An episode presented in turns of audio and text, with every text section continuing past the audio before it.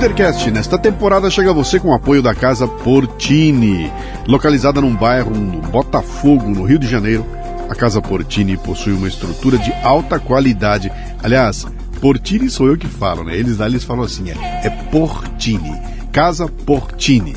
Uma estrutura de alta qualidade para receber eventos privados ou corporativos num ambiente exclusivo e acolhedor. Treinamentos, reuniões, workshops, jantares e degustações podem acontecer num espaço multiuso. A casa dispõe também de um lindo estúdio de yoga e uma cozinha profissional, perfeita para aulas práticas e produção de vídeos. Visite o Instagram, arroba Casa Portini. Se escreve Casa Porcini com C.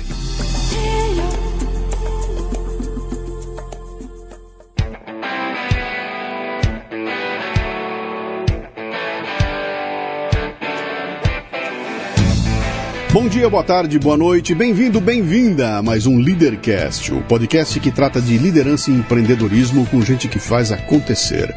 Hoje o convidado é Miguel Najib, o homem que criou em 2004 o movimento Escola Sem Partido, que causou um enorme reboliço entre os diversos tons do espectro político brasileiro.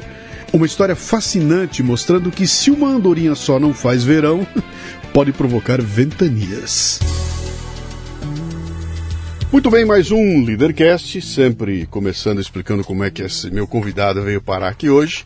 Isso aqui é uma história antiga, cara. Eu não conheço, ele não me conhece, mas eu acompanho o trabalho dele há muito tempo. Eu fui fazer uma investigação ontem, antes dele, da gente vir gravar aqui, e descobri que eu coloquei no ar um Café Brasil em 2008, junho de 2008. Acho que era o programa 92, se eu não me engano, chamado A Fábrica de Imbecis e ali eu apresentava pela primeira vez um conceito que era relativamente novo, tinha só acho que três ou quatro anos, mas tinha, tinha aparecido na mídia dois anos antes, alguma coisa assim, que era o Escola Sem Partido. E ali eu comentei, e curiosamente tomei pancada de montão por causa daquele programa, não entendi direito o que acontecia, mas de lá para frente eu vim acompanhando e quis o destino que a gente conseguisse marcar uma entrevista. Acho que eu, eu, eu, não me lembro como é que eu consegui o contato dele. Mandei um WhatsApp e na hora ele, cara, tamo junto aí. Uma hora que você vier a São Paulo, vamos conversar então. Muito obrigado por, pela presença. Eu começo o programa com três perguntas que são as únicas que você não pode errar. O resto você pode chutar à vontade, que a gente vê. Mas essas três tem que ser direitinho, tá? É seu nome, sua idade e o que, que você faz. Bom, é, obrigado, Luciano, por ter me convidado para esse podcast. Eu sou Miguel Najib, tenho 61 anos e sou advogado. Fui procurador do Estado de São Paulo uh, durante mais de 30 anos, por mais de 30 anos. Trabalhei como assessor no Supremo Tribunal Federal, tive uma experiência fantástica lá, de, de 1994 até 2002. E, e, sou também o fundador do movimento Escola Sem Partido. Ótimo, vamos investigar bastante isso aqui hoje. Você nasceu onde? Eu sou de Mogi das Cruzes, São Paulo. Oh, tá aqui do lado. É, mas estou em Brasília desde 85. Sim. Tem irmãos? Tenho três irmãos, um falecido. Sim. E seu pai e sua mãe faziam o quê? Meu pai é dentista, minha mãe foi professora, morreu muito cedo, morreu Sim. com 38 anos. Nossa. É, um desastre de, de automóvel.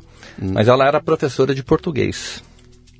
Que idade você tinha quando ela... Há 11 anos. Caceta, cara. Me dá um frio na barriga aqui, imaginar uma criança de 11 anos é. perdendo a mãe, cara. Mas é, é, uma, é uma paulada isso, né? Como é que era o teu apelido quando você era pequeno? É, meus irmãos ainda me chamam de Vacico. De, meu nome é Miguel Francisco e, e, e Fancico virou Facico e depois virou Vacico. Vacico. O que, é. que o Vacico queria ser quando crescesse? Eu não tinha a menor ideia. Eu não tinha a menor ideia. E é, acabei optando pela advocacia, né, pelo direito, assim, meio sem saber o que estava fazendo. E uhum. me identifiquei muito com, com a profissão, eh, gosto do direito acho que, que tenho vocação para fazer o que eu faço como advogado. É... Mas como é que você chega nele? Tinha assim, tinha, tinha uma escolha. Vou escolher o que fazer da vida. Ah, tem arquitetura, tem medicina, tem direito. Ou você foi direto na. Eu não tive muita opção na época. Foi uma, um momento complicado da minha vida, né? Por incrível que pareça, eu, eu, eu fui pai aos 18 anos de idade. Então, Pô, eu não podia precoce, brincar, né? É. Eu não podia brincar. E, e, enfim, eu estava entre fazer jornalismo e, e, e, acabei optando por fazer direito. E foi a melhor coisa que eu fiz. Assumiu o filho, casou claro, com a moça. Claro, claro. Sim, com 18 sim. anos de idade. é, nós, nós, somos de uma cepa meio diferente aí, né? Uh, mas aí quando você, você foi estudar, você foi uma surpresa para você o direito? Você já conhecia? Você, você, não tinha em quem olhar? Você não tinha alguém te, te, te incentivando, nada disso? Não, não tinha nada. Para você ter uma ideia, eu quando entrei na faculdade, eu não sabia o que era reconhecimento de firma. Eu ficava assim, porque o direito tem uma, uma, uma linguagem propositalmente hermética, e, e não é verdade? Sim. Que é uma reserva de mercado que eu acho que, que existe. E, e, e toda profissão tem isso, né? O jargão, aquele jargão impenetrável. Então, é, é, eu, eu não entendia nada o que era o mundo, a, a, a, o funcionamento jurídico do, do, da sociedade, né? Aliás, a maior parte das pessoas não entende como a sociedade funciona, como o Estado funciona, Sim. o que são as leis. É, é realmente há um, uma, um, um, déficit de cidadania uhum. no Brasil é, que interfere também na questão da educação. Né? Os, os, usuários dos serviços que são prestados pelas escolas não conhecem os seus direitos, uhum. né? direitos fundamentais que estão lá na Constituição Federal, né? o direito à impessoalidade. Na, na, na, prestação do serviço pelo Estado, uhum. o direito à liberdade de consciência e de crença, que é a mais importante de todas as liberdades que a Constituição garante, é a liberdade de consciência e de crença, uhum. o direito à laicidade do Estado, todos esses direitos né, é, são direitos que pertencem ao, ao, usuário do serviço que é prestado pela escola, especialmente pela escola pública. Uhum.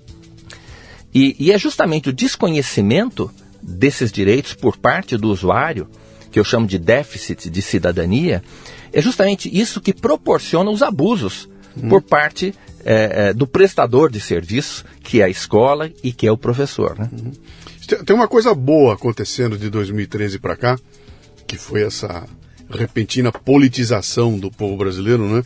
E esse momento particular que nós estamos vivendo agora, essa baita dessa confusão, é, ela é muito didática, né? Porque ela está demonstrando para esse pessoal que tem essa grande ignorância que uh, o presidente não pode tudo.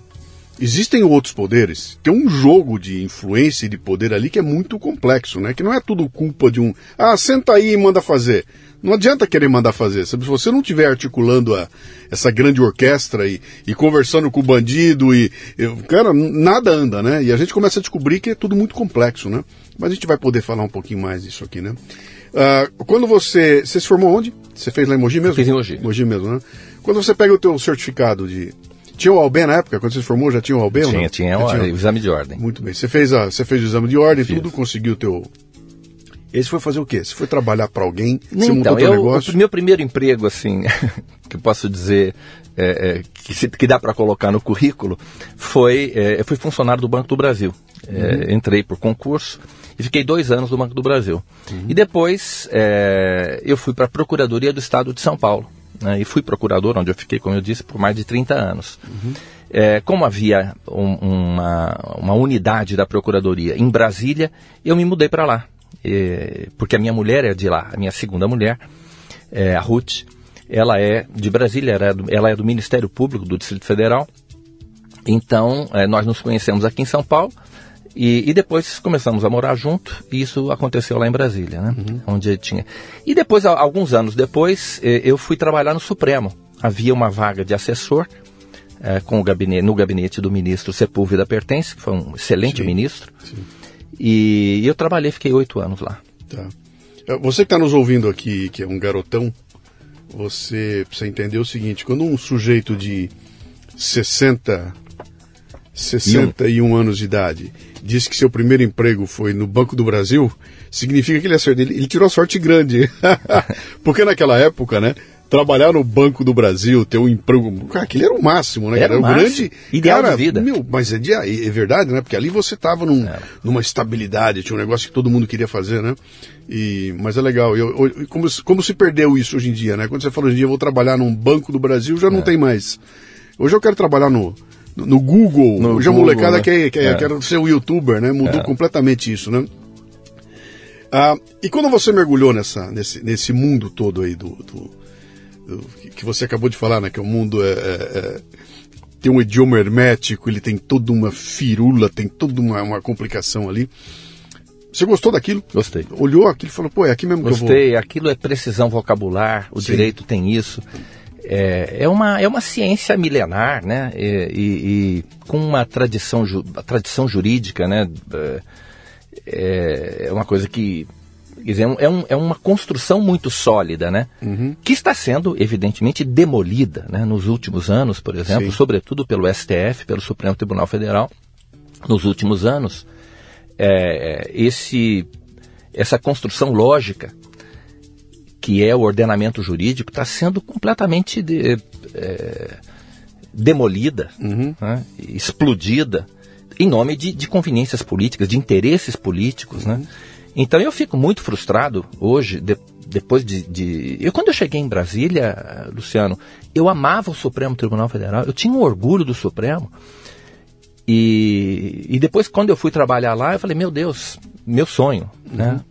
Eu estou aqui no, no, no, templo do direito e realmente havia juízes eh, espetaculares ali. O Pertence era um deles, um, juiz, um grande juiz, eh, com quem eu não tenho afinidade ideológica, ele é um cara de esquerda, uhum. mas sempre foi um juiz legalista, um conhecedor do direito. E muitas vezes eu, eu, eu ouvi o Pertence dizer, olha, eu não concordo com isso, mas é o que diz a lei. Sim. E eu tenho que seguir o que está na lei. Sim se eu fosse deputado, se eu fosse senador e tal, eu teria, teria é, feito diferente. Mudaria, mudaria. Mudaria, mudaria mas eu sou juiz, então eu não posso fazer. Então eu, eu e era esse o, o, o espírito ali uhum. dentro do tribunal, né? Claro que o tribunal podia errar, como Sim. todo mundo pode errar, mas errava querendo acertar, né? É, e, e hoje eu vejo o Supremo eu, eu sou daqueles que colocam no, no, no, no, no Twitter a hashtag STF Vergonha Nacional.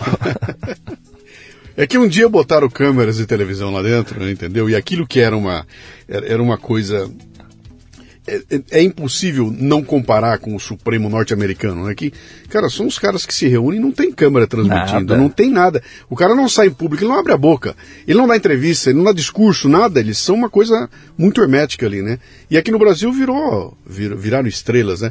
Eu me lembro que para mim a coisa toda pegou quando, na época, acho que foi um pouco antes do impeachment da Dilma, cara, tava pegando fogo o negócio do Supremo. E um dia eu estava caminhando aqui por Moema e eu passei num, num, num, num boteco que tem numa esquina, botecão mesmo, botecão tradicional, né, daquele com, as, com a mesa de sinuca e tudo mais. E tinha uma TV de plasma ligada, transmitindo o discurso de um. Tava tendo uma votação qualquer no STF, que era aquela, aqueles votos que duravam horas, né? E a TV ligada e transmitindo aquilo e dois caras sentados na frente assistindo. Incrível. Quando eu olhei aquilo, eu falei, cara, é. esse país aqui virou ao é. contrário, né? Porque Primeiro que ninguém estava entendendo o que ele estava dizendo, né? Segundo que o pessoal estava sentado prestando atenção em algo que até outro dia era totalmente é, desconhecido. É. E aquilo foi um impacto muito grande, né? Transformou foi. aqueles juízes em superstar, é e aí o pessoal reconhecido na rua, e aí, aí a coisa é. desandou toda. Não né? era, não era para ser assim. E eu não estou nem não estou nem considerando a questão partidária, política ideológica do cara ser colocado a ali. É questão psicológica. É, né? é questão psicológica, né? De de repente uhum. eu passei a ser reconhecido na rua, né? Mas tudo bem. Você vê aí... onde, onde não precisava ter câmeras eh, de, de vídeo, né? Tem. Sim. E nas salas de aula, que era o lugar onde precisava ter, uhum. não tem. Então, nós, nós, nós, vamos, nós vamos chegar aí, né? Ah, bom, aí você está lá em Brasília, tocando a tua, a tua vida, né? E eu quero chegar rapidamente na questão do, do, do, do Escola Sem Partido, né? Você, nesse seu trabalho lá, pré-Escola Sem Partido, você se envolveu com política? Você tinha alguma Não. conexão com algum partido, com alguma corrente de pensamento, tudo mais?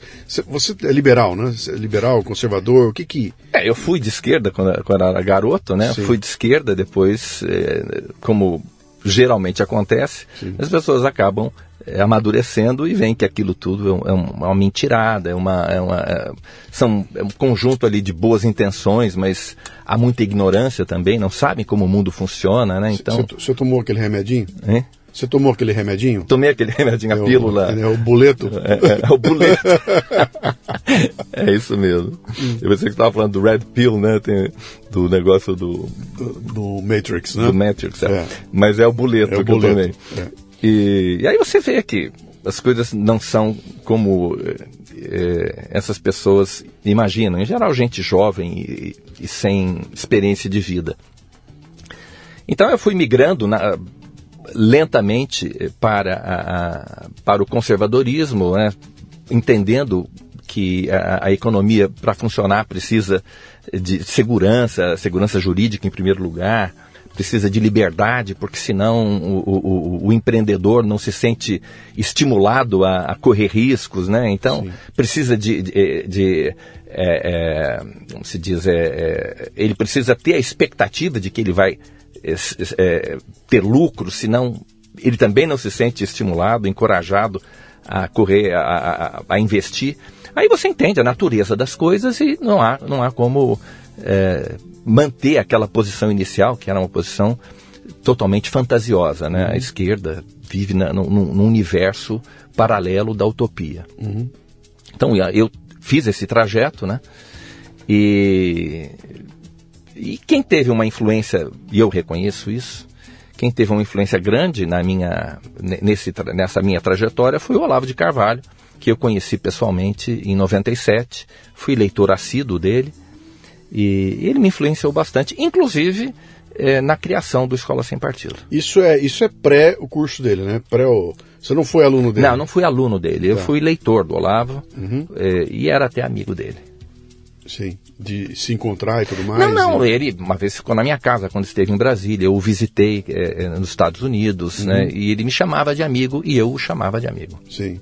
E qual é a fagulha para isso? Pra, pra, pra, pra, vamos vamos, vamos para a raiz. Eu, eu quero eu quero a pré-história da Escola Sem Partido, né? Há uma há uma uma um, uma maneira de você contar, que é aquela que eu já ouvi em muitos lugares. Ah, eu sou um pai preocupado, um belo dia, minha filha chega em casa, me conta uma história, eu fico indignado e nasce escola sem partido, né? E tem uma outra tese de um outro pessoal que diz que não, que isso foi uma orientação, que já vinha do próprio Olavo, etc e tal. Vamos botar isso a limpo. Como é que nasce essa, essa fagulha? Você já tinha tocado nesse assunto, você estava num grupo que se preocupava com isso, existia uh, uma série de, de pessoas que já que, que tinham entendido que havia algum tipo de, de doutrinação correndo na sociedade em várias áreas, também na escola, e que alguma coisa tinha que ser feito? Ou foi realmente um, um snap, uma luz que deu num dia que você descobriu uma, um caso, que é a história que você vai contar pra gente aqui do, do Fidel com. É. Como é que era isso? Com São Francisco. Do, do... Não, a, a, doutrinação é invisível para quem pensa como quem está doutrinando. Né? Se eu sou uma pessoa de esquerda e vejo as coisas é, através de uma lente vermelha, uma lente de esquerda. Uhum. E depois eu pego um, um, um, livro didático ou um discurso de um professor, uma aula, que, que tem a mesma, uh, o mesmo viés, aquilo é invisível para mim. Né? Isso vale para a direita também? Vale para a direita também, okay. porque você acha que aquilo é a verdade que, é que aquela pessoa está dizendo, não, é o óbvio, é aquilo que você também sabe, né? Sim. Então, enquanto eu era aluno, e era um aluno ignorante e, e também com tendências a, a, a ser de esquerda, aquilo para mim era invisível. Né? Quando eu começo a amadurecer, quando eu começo a, a, a a, me movimentar dentro do espectro ideológico na direção da direita, eu começo a perceber que aquilo ali é um discurso enviesado, uhum. que tam, aquilo ali é um discurso ideológico, porque aquilo é, se choca com a minha maneira de ver a realidade.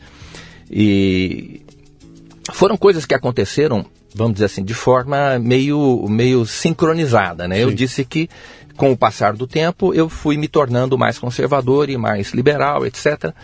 É, e foi justamente aí, nessa, nessa, nessa trajetória, que eu comecei a me dar conta do quão ideológico era o discurso dos professores dos meus filhos. Né? Uhum. Então aquilo passou a me incomodar. Né? E, e a me incomodar cada vez mais. Então, é, aconteceu né, que, um, os, e naturalmente, eh, nós conversávamos em casa, eu sempre conversava com os meus filhos, toda hora eles me traziam é, um comentário de um professor. E, e, e, um dia a minha filha mais nova me contou que o professor dela, professor de história, havia comparado é, Che Guevara a São Francisco de Assis. Que idade ela tinha? 14 anos. Tá. Foi em 2004. 13 para 14 anos, acho que ela estava no sétimo ano. E, e foi justamente aí foi a gota d'água e eu me senti encorajado a escrever uma carta aberta né, e, e, e imprimi algumas centenas de exemplares e fui até o estacionamento da escola, é, que é uma escola particular, fui distribuir um exemplar dessa cartinha que eu tinha escrito para cada pai que chegava. Né? Você não foi falar com a diretoria da escola? Não, não, não foi falar. Eu simplesmente eu parti logo para essa carta aberta. Uhum. Depois o diretor da escola me chamou, né? É, foi até me lembro assim que ele chegou assim numa Mercedes, era uma escola particular, ele chegou na Mercedes, baixou o vidro da Mercedes assim, e depois eu gostaria que o senhor fosse da minha sala e tal. E no dia seguinte, ou um, dia, um ou dois dias depois, eu fui até a sala do diretor, ele disse que aquilo tudo é, não tinha acontecido, disse que minha filha entendeu mal e que aquilo não, que não havia doutrinação na escola na escola dele, etc. Nessa tua carta você descrevia. Um... Essa carta existe, ela está na internet. A gente acha na internet. Possivelmente ainda, né? sim, é. é. Você, você descrevia. Eu não vi, não li a carta, tá? Você descrevia o que tinha acontecido e manifestava uma preocupação e pedia por alguma ação, você propunha alguma coisa na carta, o que que, o que, que essa carta. Não era mais uma denúncia. Sou, sou um pai é, inconformado. Está é. acontecendo com a minha filha é. assim, assim, assim. Era mais uma denúncia. Cabia naturalmente à escola, e sempre cabe à escola, tomar as medidas necessárias para prevenir esses, eh, que esses abusos ocorram. Né? E essas medidas existem. Então, é, é uma escola sempre pode é, adotar medidas preventivas. Né? Eu sempre falo, o, o, o, professor, quando ele fecha a porta da sala de aula, ele é o dono do show. Ninguém sabe o que está acontecendo lá dentro, a não ser os próprios alunos. Uhum. Mas os alunos não têm maturidade para julgar aquilo que o professor está fazendo, para avaliar aquilo que o professor está fazendo. E pelo contrário, o aluno muitas vezes, ou o aluno médio, ele é cúmplice do mau professor, do professor ignorante, do professor picareta. Porque o aluno, para o aluno, quanto menos matéria tiver, melhor. Então há ali o que eu chamo de pacto da vagabundagem entre o aluno médio e o professor picareta. Uhum. Tá cheio de professor picareta. Tem bons professores. Paulo. Assim como existem advogados picaretas. Sem dúvida. É médicos picaretas. É, não é uma coisa focada, porque é muito fácil a gente cair nessa questão da demonização. Olha aí! Não, e tá, é, generalizando. É, não estou generalizando. O fato é que existe muito advogado picareta, médico picareta e professor picareta também. É, mas o, o professor picareta, ele tem a cumplicidade do aluno picareta. A maior parte dos alunos, eu fui aluno, né? A maior parte dos alunos não quer estudar, prefere ficar de, de bate-papo na sala de aula e tal. Por isso é que o aluno tem que ser protegido de si mesmo. Uhum. Né? E cabia à escola vamos, fazer vamos, essa proteção. Vamos explorar isso aqui um pouquinho mais. Me incomoda o picareta. Porque o picareta propõe que há uma intenção na picaretagem, né? Em alguns casos existe isso, e em outros casos tem simples ignorância. Eu, como você começou a falar, o cara ele está tão envolvido com aquela visão de mundo que ele acha que aquela é a realidade. E não é que ele, ele oh, estou reconhecendo que isso aqui é, é vou, vou lutar contra o outro lado. Não, aquilo é a vida dele, é assim. Então ele chega lá e compara uh, uh, Che Guevara com São Francisco. Com São Francisco, porque aquilo para ele é a realidade. Foi assim, né? não. Eu quero dizer o seguinte: não há uma má intenção embutida nisso. É assim porque ele acredita piamente nisso, né? E é muito difícil você chegar pra uma pessoa dessa e falar, cara, você está fazendo uma coisa errada. Eu, como, cara? Mas é, é assim que eu enxergo o mundo, né? E a garotada? Eu estou preocupado em cuidar da minha vida, em, em curtir, e não quero encheção de saco, acaba entrando nisso e aquilo vira uma. É, quando você fala da, do picareta, dá a impressão de que há uma intenção a, a propor o erro, a enganação e tudo mais. É claro que isso tem também, mas eu imagino que a maioria absoluta até entrou nessa porque foi formado por um picareta lá atrás, acabou adotando essa visão de mundo, e cara, o estudante eu não quero me incomodar, né? não vou impor nada, o professor chega lá, conta a história e nem sacou que está doutrinando. Porque para ele aquele é o mundo que funciona assim, né? Então, eu diria até que a maioria é assim. E quando você chega lá e bota o dedo, aí você incomoda os picaretas. Né? O, o, o cara que pensa que o mundo é assim e que não tem uma má intenção atrás, ele vai ficar chocado, né? Mas como? O que é isso? Você está me trazendo, está dizendo que eu estou errado? O picareta não, falou, opa, estão me denunciando. Né? E aí começa uma reação, né? Uh, mas eu entendo o que você quer dizer, e se a gente quiser voltar, eu vou. A dica que eu dou para vocês aqui, está aqui ouvindo a gente, procure o Café Brasil uh, Grant e os cadernos do cárcere, e você vai entender toda a mecânica que existe nessa. nos que estão intencionados, quem tem a intenção de fazer a mudança, eu conto naquele, naquele podcast lá o que, como é que essa coisa funciona. Né? E eu acho que você está certíssimo. Uhum. Né? Eu, eu falei do picareta, porque o picareta é um dos personagens que estão é, é, dentro das escolas, né? Uhum. Mas tem também esse professor que, que acredita piamente naquilo que, que ele está ensinando aos alunos. Ele nem sabe que ele está doutrinando, né? Sim. Ele é um peixe dentro de um aquário. Sim. Então ele não percebe que a água, que ele está rodeado de água. É, eu sempre digo, Luciano, que o, o, professor é a principal vítima da doutrinação. Né? Ele, foi, ele foi doutrinado, é, ele, ele é, se espelha nos professores que ele teve. A doutrinação é sempre um círculo vicioso. É, o, o aluno que está sendo doutrinado hoje vai ser o professor doutrinador uhum. de amanhã. E, e, ele pode ser um professor até estudioso e trabalhador. Né? Só que ele vai, tá, vai ter sempre aquele viés, aquela, aquela paixão política. Uhum. E, a, e o pior de tudo é um sentido de missão ele, se, ele pensa que ele tem uma missão a cumprir que vai além de transmitir conhecimento para os alunos. Ele quer mudar o mundo. Uhum. Não é? é aquela coisa do Paulo Freire. É? O Paulo Freire eh, conseguiu eh, eh, infundir esta, esta noção que a educação serve para transformar o mundo. Ele falava que né, a educação não transforma o mundo, a educação transforma as pessoas. Pessoas é que transformam o mundo. Mas antes de transformar, que tal a gente conhecer o mundo, né? Uhum. Que tal a gente saber como as coisas são difíceis, é, como o mercado funciona, como a sociedade funciona? Não, é preciso transformar. Então, é, é, e esse sentido de missão que é uma coisa, é um zelo missionário, que é uma coisa é, é, religiosa, é que está é, é, é, o maior inimigo da nossa da educação hoje, uhum. né? que e, o professor perdeu aquela a noção, eu falo professor, tô, claro que há professores que não perderam essa noção, evidentemente, é, de que ele precisa transmitir conhecimento, transmitir habilidades para os seus alunos para que eles possam saber ler bem, escrever bem, entender o funcionamento do mundo, ter uma profissão, não, quer transformar o mundo. E essa coisa é tão, é tão é, é, é complexa e tão perigosa, né, Miguel? Porque você está na raiz, dali sai a contaminação para a sociedade inteirinha, é dali que vem. Então, você estava falando agora assim do sujeito, o professor que quer dar essa ideia de que nós temos que mudar o mundo, e eu comecei a te ouvir e lembrar do que aconteceu com a imprensa, né? Hoje em dia, a imprensa tá toda assim. O cara não te dá mais uma notícia. Ele te dá uma notícia, ele embute uma opinião, e no final daquela, daquela que ele te passa a notícia, ele quer dizer como é que você tem que se comportar, como é que o mundo tem que funcionar, quem está certo, quem está errado. Então, o fato em si ficou para o segundo plano. Né? Eu trago um fato e já contamino com a minha visão de mundo. Né? E isso veio de onde? Veio da formação que esse cara teve na escola. E você leva isso para todos os lados. Né? É, é, é, muito complicado, porque esse é a nascente né, veja, né, de contaminação. O jornalista o médico, o advogado, o juiz, o promotor, o publicitário, o psicólogo, uhum. o empresário, todo mundo passa pelo sistema educacional. Sim. Todo mundo passa por uma escola ou por uma universidade. Então, quando você consegue, quando a esquerda consegue dominar o sistema educacional, ela vai dominar toda a, a, a sociedade.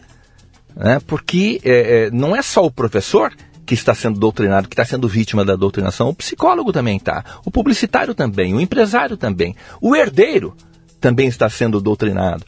Então, e é isso que a gente vê hoje, pessoas que, que, que têm uma vida. É, que vivem num estado de esquizofrenia permanente, porque o sujeito é, é, é, é herdeiro, é, é, é capitalista e, e pensa com a cabeça de um, de um, revolucionário de esquerda. Uhum. Né? Então, isso é fruto, em certa medida, desse ambiente cultural que é gerado, que é criado pela, pela, pela doutrinação dentro das escolas. Né? Uhum.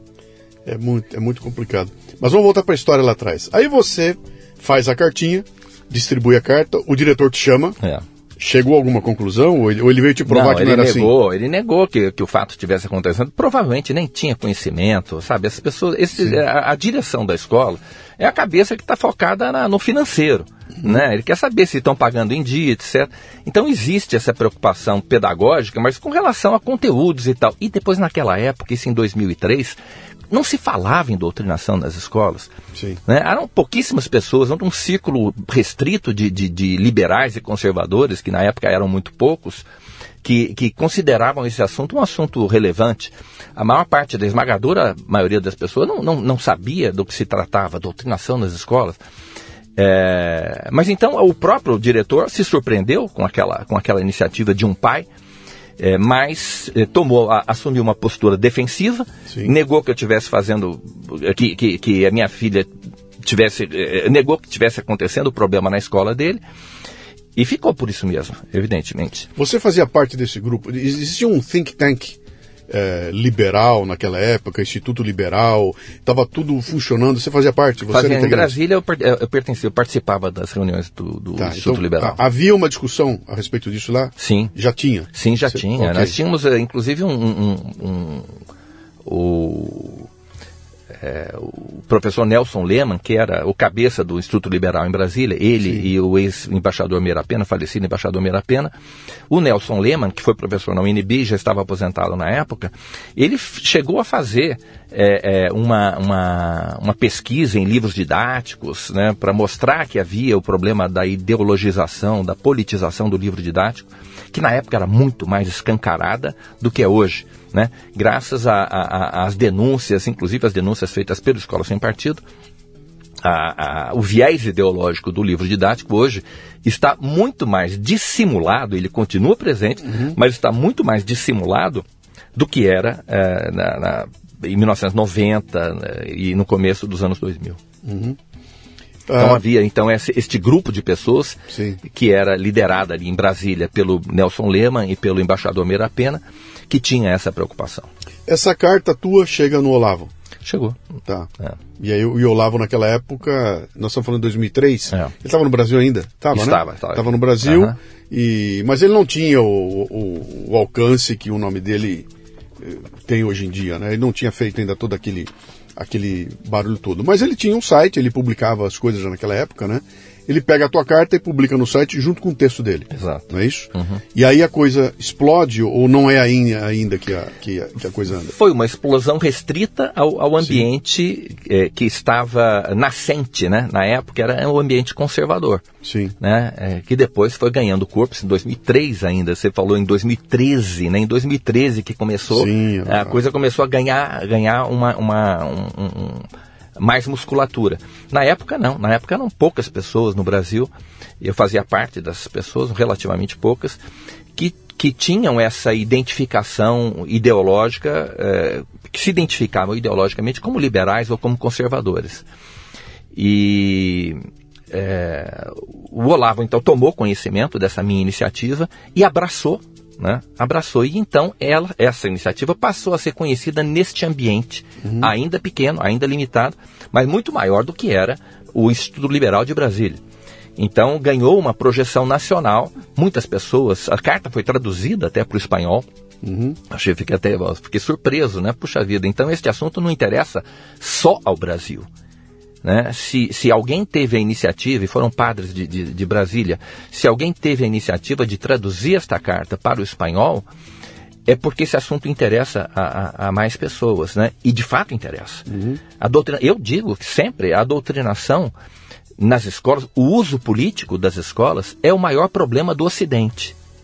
Né? É, é é, é maior do, do Ocidente democrático, evidentemente, Sim. não é um problema em Cuba, né? Não tem, esse Sim. problema não tem, porque lá em Cuba a doutrinação é uma prática lícita. Ela é uhum. é feita pelo Estado, né, dentro daquelas, daqueles parâmetros que o Estado determina. Aqui não. No Ocidente democrático, ela é sempre abusiva.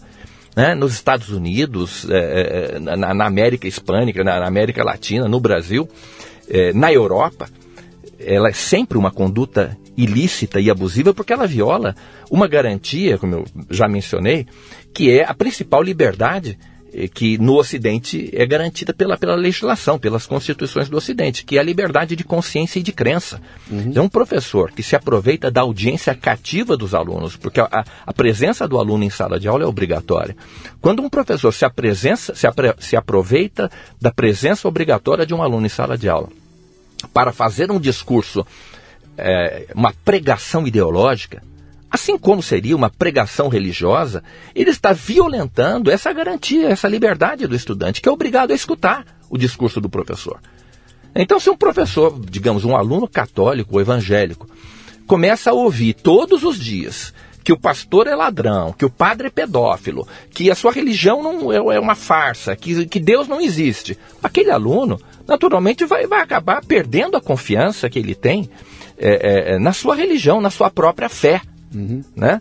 E, e, e, não existe nada pior para um, um crente né, do, que perder a, do que perder a sua fé. E da mesma forma, você vê a gravidade disso, Luciano, a covardia da doutrinação, deste abuso, né? Que um professor muitas vezes faz de boa fé. Ele faz achando, acreditando naquilo que ele está fazendo. Uhum. Eu, eu, eu tenho certeza, 100% dos professores que são doutrinadores acreditam que eles estão fazendo o bem para os seus alunos. Mas é o bem que está na cabeça deles, não é necessariamente o bem que, que é, é, o bem do aluno. Eu vi, eu vi uma história muito interessante de um, de um, amigo meu que estava comentando isso, que ele ia na escola, ele tinha um ou mais professores ali que eram dessa linha, que batiam de montão e que provavam diariamente para ele que o empreendedor, o empresário era o, era o explorador, que era o cara que explorava o, o trabalho dos outros, o mais-valia, aquela conversa toda lá.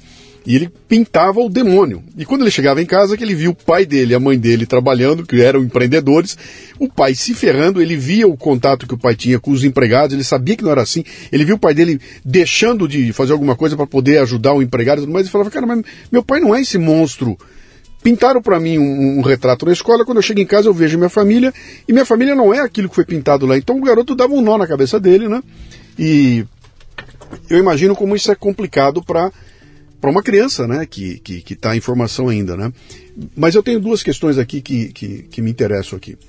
Você, no momento em que você bota aquela carta que essa coisa aumenta e essa discussão ganha corpo, você não foi um soldado convocado por esse grupo para dizer, Miguel, venha cá, temos uma missão a você. Você vai ser a linha de frente de, um, de uma campanha que vai pelos bastidores para destruir essa.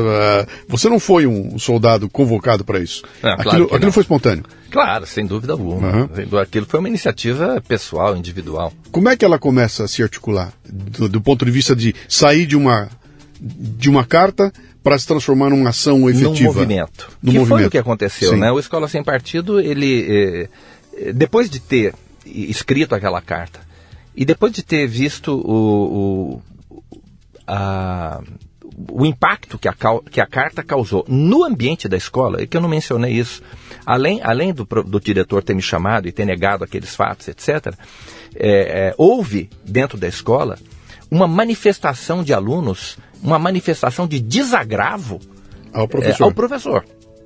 Sua, uma, fi, sua, filha passou a ser a, minha a filha, filha do Miguel. Ainda é a filha do Miguel, mas ela não, elas, as duas não eram conhecidas dentro da escola, então elas ficaram na moita. Uhum. Ninguém as incomodou, nem, não houve nenhum problema com as meninas. Mas os alunos, é porque eles não sabiam quem eram as minhas filhas, então, então elas ficaram na moita, e nada aconteceu.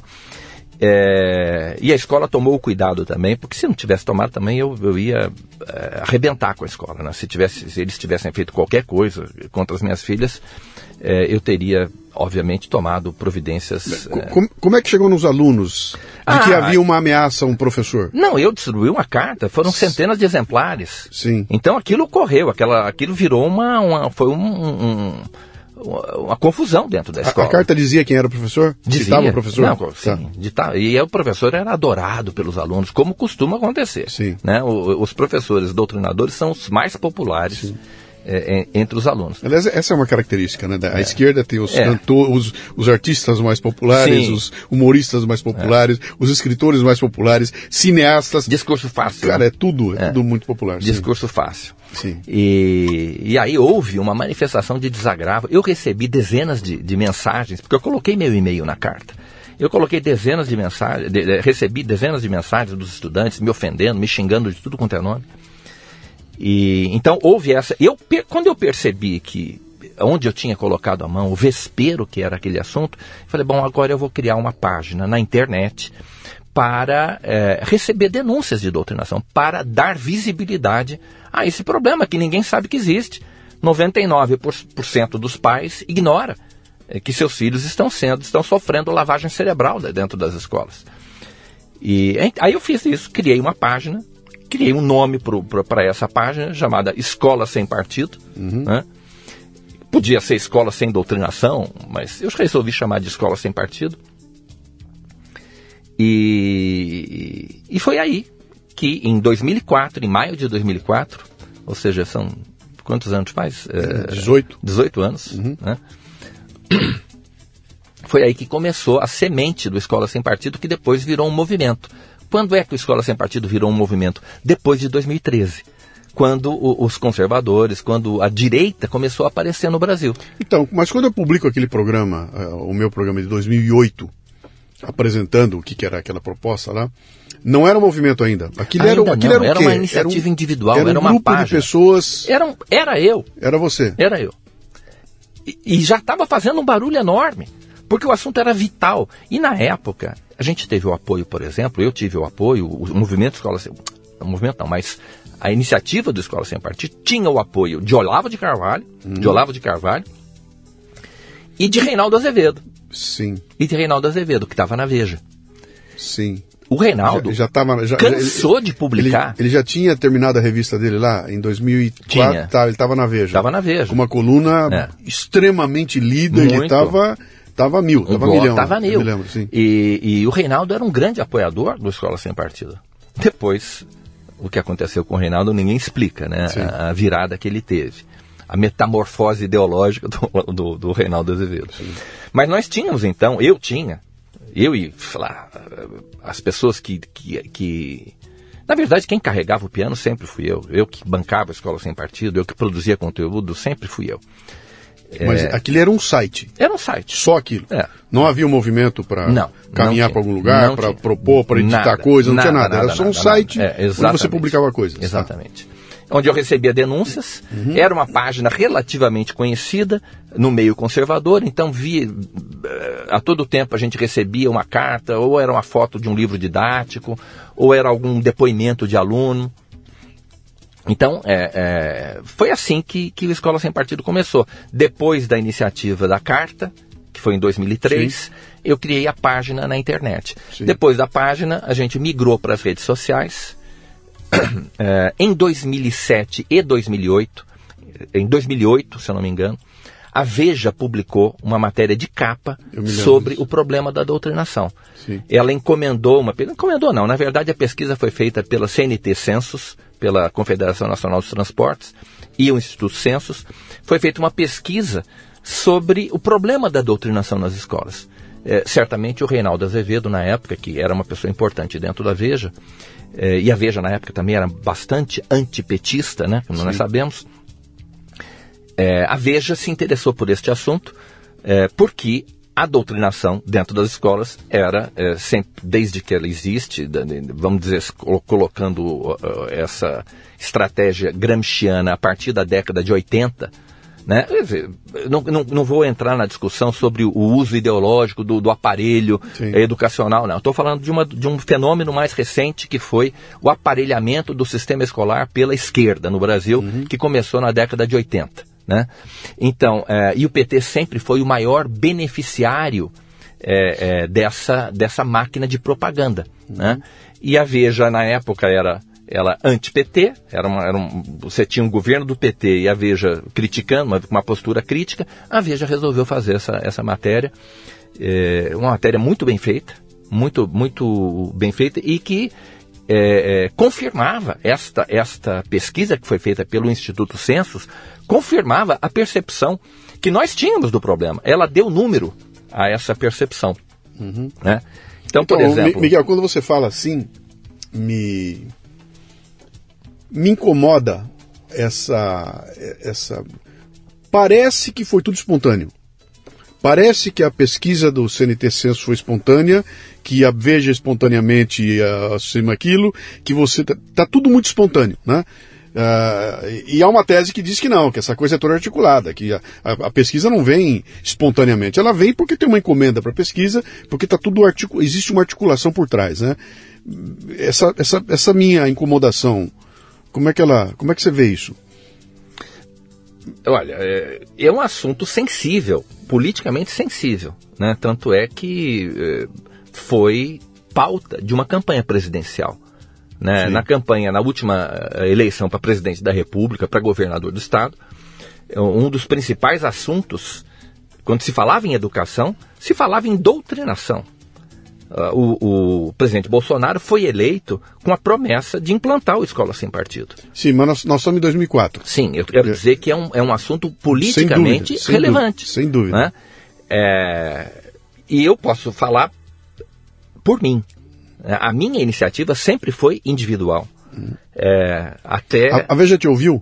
Me ouviu, a Veja me ela, ela, tipo, Então, quando saiu a matéria, você sabia que alguma coisa ia... Eu, Sim, eu fui, eu fui, eu fui entrevistado. Sim. E um ano antes, a época havia feito uma matéria e eu também fui entrevistado. A, a matéria da época foi sobre livros didáticos.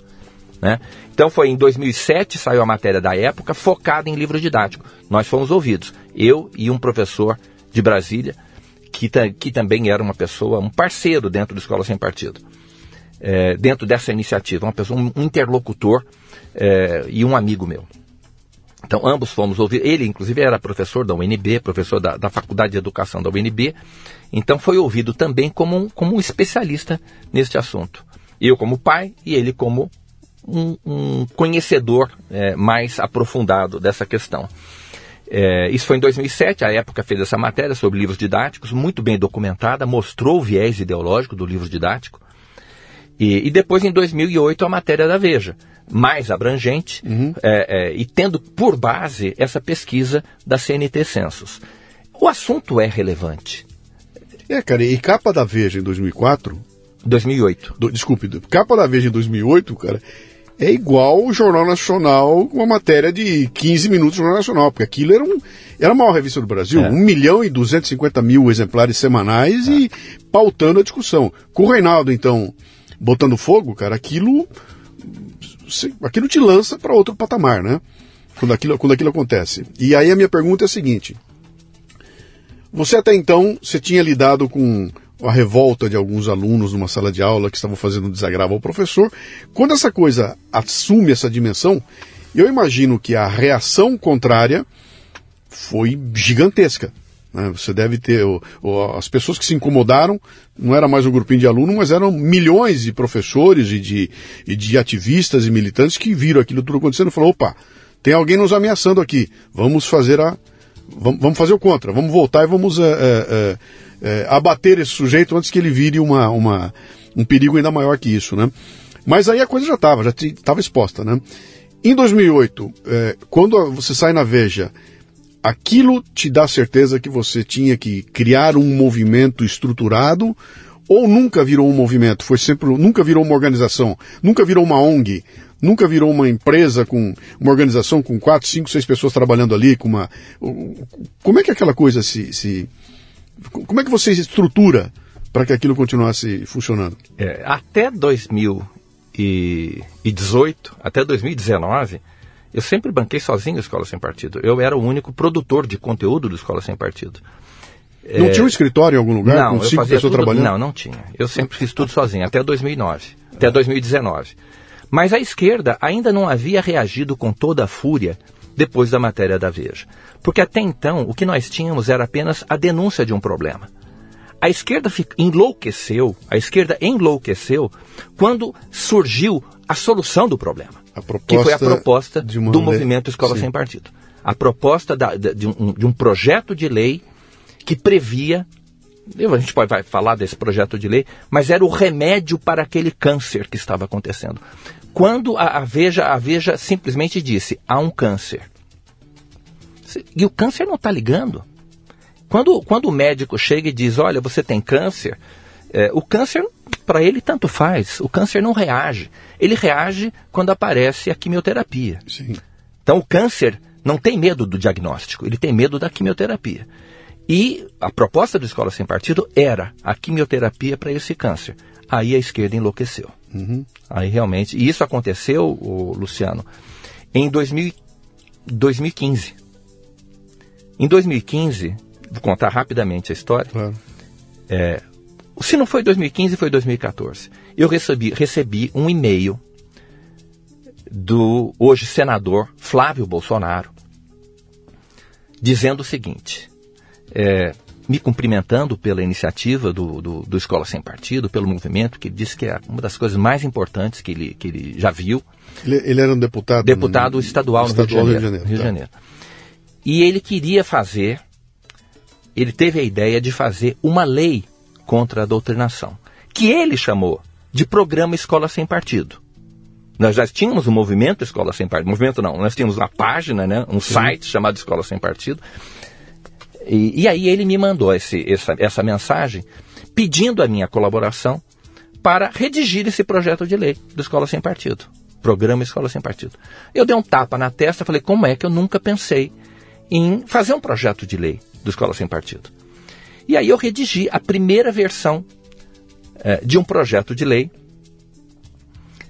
que tinha a finalidade de afixar em todas as salas de aula do ensino fundamental e do ensino médio um cartaz com os seis deveres do professor. Né? Esse, essa proposta de lei era inteiramente baseada nos princípios da Constituição Federal. Né? A impessoalidade, laicidade, liberdade de consciência e de crença, pluralismo de ideias. Tava, tudo que estava na Constituição aqueles princípios abstratos, né? Que o, o, o, o estudante. Não adianta você falar para um estudante, por exemplo, que é, a impessoalidade é um dos princípios da administração pública. Para um estudante de 12, 13 anos de idade, que já é vítima da doutrinação, ele não vai entender o que aquilo significa. Mas se você disser e escrever, o professor não pode fazer propaganda política em sala de aula, que é a mesma coisa, Sim. ele entende. Então, o que eu fiz nesse projeto de lei, que eu redigi a pedido do deputado, do então deputado Flávio Bolsonaro, é, foi é, expressar, traduzir para uma linguagem mais acessível aquilo que já está na Constituição Federal. O projeto Escola Sem Partido, a proposta do movimento Escola Sem Partido, não criava nenhum novo direito para o aluno e nenhuma nova obrigação para os professores apenas explicitava, traduzia numa linguagem mais simples, mais acessível, menos técnica, né? E menos jurídica também, aquilo que já está na Constituição Federal. Então esse foi o grande pulo do gato, é o pulo do gato da conscientização.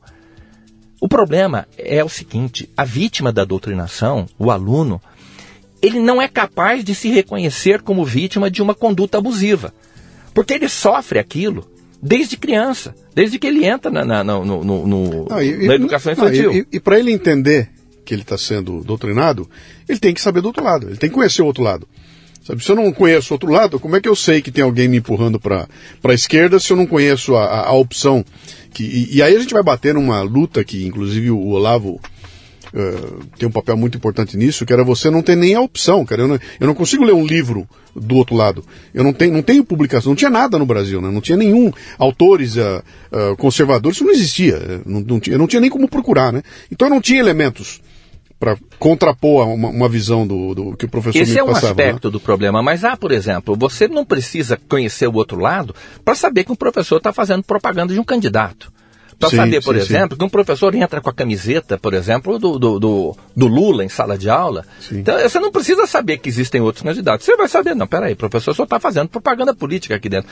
E um dos deveres do professor era justamente esse, não fazer propaganda política em sala de aula.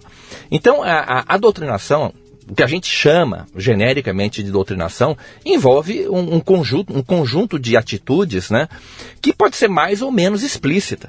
Né? Existe uma, uma um, uma doutrinação dissimulada.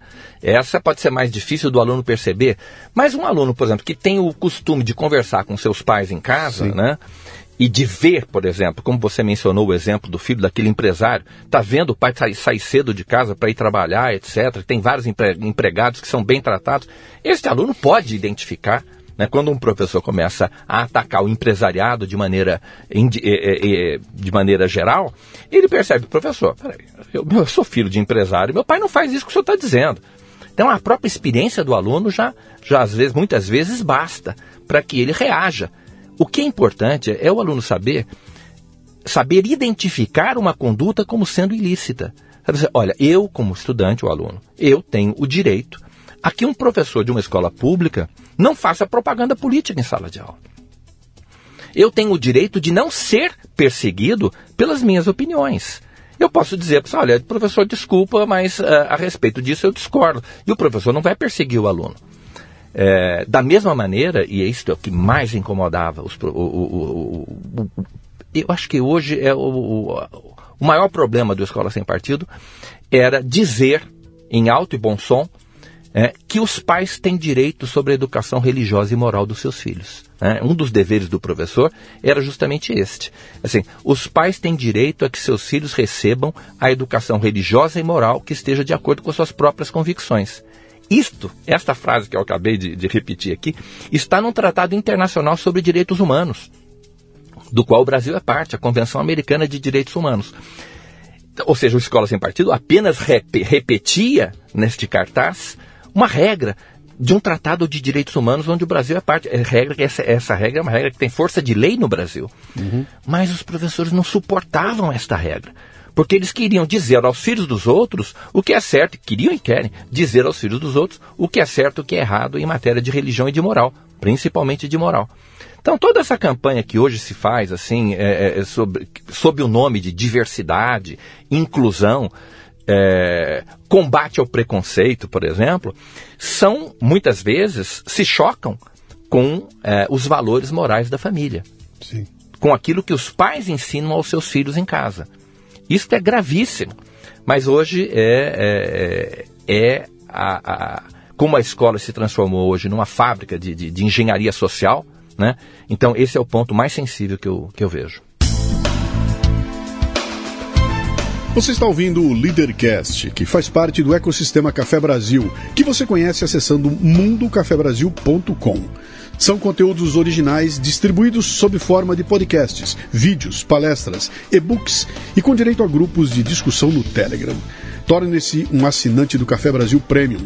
Através do site ou pelos aplicativos para iOS e Android, você pratica uma espécie de MLA, Master Life Administration, recebendo conteúdo pertinente, de aplicação prática e imediata que agrega valor ao seu tempo de vida. Repetindo, mundocafebrasil.com. É uma coisa que precisa ficar clara aqui. Quando você fala, eu, eu vou usar um exemplo bem, bem real. Ó, o Escola Sem Partido diz o seguinte: você não pode entrar na sala de aula com a camiseta do Lula e nem do Bolsonaro. Pra gente ficar bem claro tá. aqui. Quer dizer, quando você define aquilo, o Escola Sem Partido tinha partido? Tinha. O Partido da Constituição Federal. É, mas não existe esse partido, né? O Escola Sem Partido, ele, ele, ele não era nem de direita nem, nem de, esquerda. esquerda. Mas como a, a, grande parte, grande parte, como toda a doutrinação era uma doutrinação de esquerda, no momento em que ele chega e fala não pode, quem se sente é, é claro. ameaçado. Quem veste é, a carapuça é, é, é, um militante de esquerda. Sim. E aí eles ficam alucinados quando, e começa então uma reação e essa pesada. Essa reação por causa do, do, do quimioterápico. Né, Como foi... é que essa reação começa? Uh, deixa eu ver em que momento a questão é a seguinte: é, logo depois que o, o, o, Flávio apresentou o projeto na, na Assembleia Legislativa do Rio de Janeiro, outros parlamentares, vereadores e deputados se interessaram imediatamente pela, pela ideia. E aí o que nós fizemos foi o seguinte: eu coloquei é, as cópias, coloquei é, modelos de projetos de lei, de anteprojetos de lei, nas páginas do Escola Sem Partido para justamente para que os vereadores e os deputados ah, apresentassem esses projetos de lei nas suas respectivas casas né, legislativas. A coisa que vereador e deputado mais gosta é de apresentar projeto de lei. Uhum. E sabendo disso, a gente usou essa estratégia para fazer com que a proposta da Escola Sem Partido se tornasse conhecida em todo o país. Quem é a gente? Eu. É você. Eu. Quando você fala a gente. A gente é o escola é partido que sou okay. eu. Né? Não, é, a não, é ideia... é, não é Instituto Liberal. Não, não, não, não, não, não, não, Sim. Sempre foi, até, até este momento, uma iniciativa. Muita gente surfou nessa no Escola Sem Partido, mas a produção do conteúdo sempre foi feita por mim. Sim. Então, é, eu coloquei, eu redigi, assim como eu tinha redigido, é, um anteprojeto de lei estadual eu redigi um anteprojeto de lei municipal, porque esse assunto é um assunto de competência das três esferas de poder: federal, estadual e municipal. É, e aí coloquei e comecei a espalhar a notícia de que os, os, deputados e os vereadores podiam apresentar esse projeto de lei. Foi um, foi uma, uma um, um, sucesso, foi um sucesso. Né? No Brasil inteiro foram apresentados projetos de lei do Escola Sem Partido. E foi justamente essa iniciativa que o Olavo de Carvalho criticou, dizendo que, que primeiro, que isso, a, a, o projeto de lei deveria ser a última etapa, etc. Foi justamente isto, essa iniciativa, essa estratégia que acordou a besta. Que acordou a besta. Aí a reação explodiu. Porque os vereadores e os deputados, os políticos de um modo geral, perceberam o potencial político e eleitoral desta pauta. Então, por exemplo, é, em todo município onde o projeto é, era apresentado, em todo o estado, em toda a Assembleia Legislativa, havia audiências públicas para debater o problema da doutrinação. E aí o sindicato baixava o movimento estudantil baixava nessa, nessas audiências públicas e alucinava, como eles costumam fazer. Era bumbo, apito, eh, faixa. E, então aquilo, gera, ger, aquilo gerou uma, uma, um tumulto enorme e, e, e que beneficiava é, justamente esses parlamentares que de repente estavam saindo na televisão, estavam é, sendo entrevistados como, como autores da iniciativa. É, é, e... é, é, é, o grande fenômeno desses tempos que nós estamos vivendo agora aqui, que é a treta, Miguel. Uhum. Tudo cresce com treta. Treta. Cria treta que acabou. A treta traz audiência, a treta. Então, ó, pô, diante de uma chance de treta, lá vou eu, porque vai aparecer na televisão, bem ou mal, fale de mim, né? Exato. O Escola Sem Partido era um gera-treta. Um gera-treta. É. Mas me fala uma coisa aqui, a, a argumentação desse povo que estava batendo bumbo lá, então. Hum. Eles olharam para aquilo e falaram o seguinte, o, o que está acontecendo aqui? A direita está se mobilizando para nos calar, para impedir que nós falemos, porque ela quer colocar no nosso lugar, ela quer nos afastar e trazer a visão dela. Então ela, ela quer tirar um partido e colocar o outro partido no lugar. Essa era essa, era essa a, é, a conversa. É. Primeiro, assim, é mordaça, né? Sim. A ideia de que um professor é, em sala de aula desfruta da mesma liberdade que você, Luciano, desfruta nos seus podcasts, que é de uhum. falar o que você bem entende. Sim. Né? Então, a ideia de que um professor tem liberdade de expressão em sala de aula. Tá, a, a grande diferença aqui, vamos lá. Eu não obriguei ninguém a me ouvir. Não tem ninguém obrigado a ficar sentado na minha frente durante 50 minutos ouvindo o que eu tenho a dizer. Essa é a primeira coisa. Segundo, não tem a relação de autoridade minha para com o meu ouvinte. O ouvinte pode me xingar, pode falar o que ele quiser. Eu não sou eu, não estou obrigando a coisa nenhuma, eu não tenho nenhuma posição de autoridade aqui, a não ser eu estar tá pilotando esse microfone aqui, né?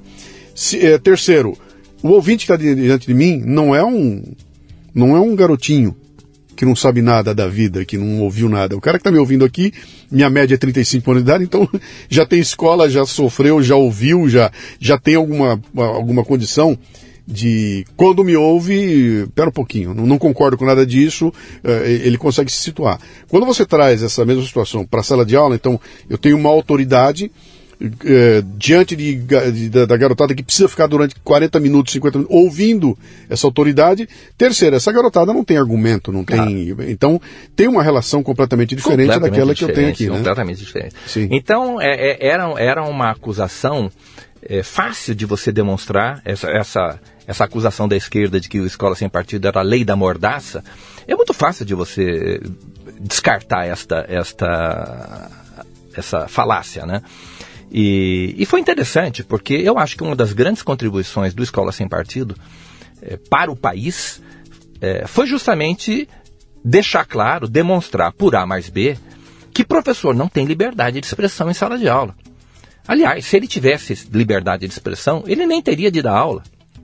Ele poderia passar o tempo todo contando piada. Uhum. Né? Quem tem liberdade de expressão fala o que quer.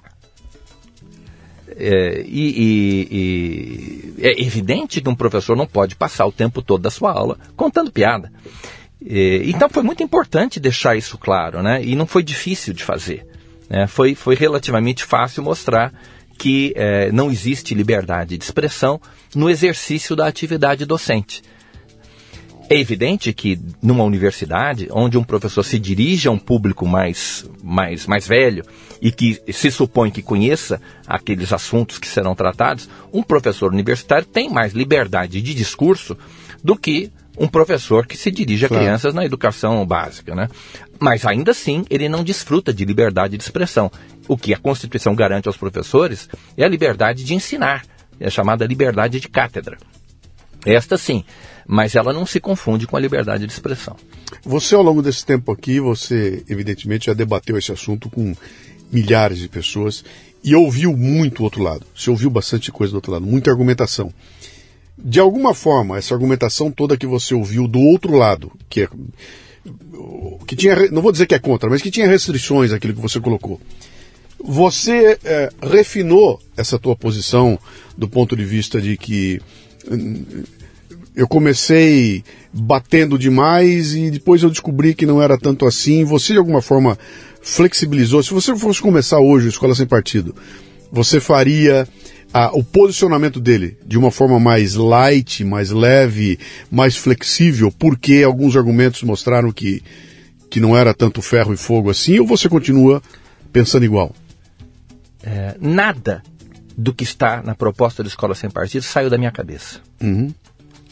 Tudo saiu da Constituição Federal. Você não mudaria aquela proposta hoje? Eu não a, poderia a essência mudar. dela? Eu não poderia mudar Ok. porque ela não, não, não saiu da minha cabeça. Eu tirei da Constituição. Ok, E são cláusulas pétreas. sim. Nós estamos falando de, de princípio da impessoalidade, que é o princípio republicano. O Estado não pode ter lado. A máquina do Estado não pode funcionar a serviço de uma corrente política. Seja Eu ela não posso qual mudar isso. Tá. seja ela qual for. Sim. Um político não pode usar a frota de carros da prefeitura para distribuir santinho. Uhum. Da mesma maneira, ele não pode usar a sala de aula, seja ele de esquerda, de direita, não interessa. Ele não pode usar a sala de aula para fazer propaganda dele ou, ou para fazer propaganda contra o seu adversário. A, a Convenção Americana de Direitos Humanos é um tratado internacional de direitos humanos. Eu não poderia mudar. Aliás, eu não mudei, eu copiei aquilo que está na Convenção. Os pais têm direito a que seus filhos recebam a educação religiosa e moral que esteja de acordo com suas próprias convicções. Então a pergunta, a minha resposta é: eu não posso mudar. Mesmo que eu quisesse mudar, eu não poderia mudar. Porque não saiu da minha cabeça. Tá. Muito bem, vamos lá. Agora, isso não significa, só para terminar, Sim, que eu não pudesse ter escolhido estratégias de discurso claro, mais. cla- eh, claro, claro, mas né? aí, é uma outra, que aí, aí já é a tática para você colocar Sim. aquilo em, em- ação, mas a, mas a alma da, da, da coisa ela permanece Não tem é, como igual, mudar. né?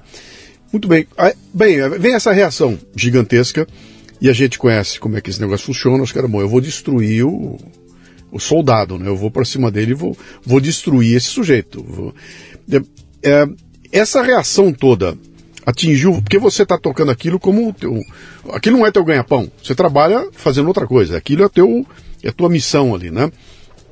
te atinge do ponto de vista profissional, os caras vão tentar te demitir, eles vão, vão te cercar, vão tentar, co- como faz hoje em dia o cancelamento, eles querem tirar tua página do ar, você tem, não pode mais ganhar dinheiro com isso, eles querem te mandar embora do emprego, é um cancelamento generalizado hoje em dia, né? Aconteceu com você isso na época?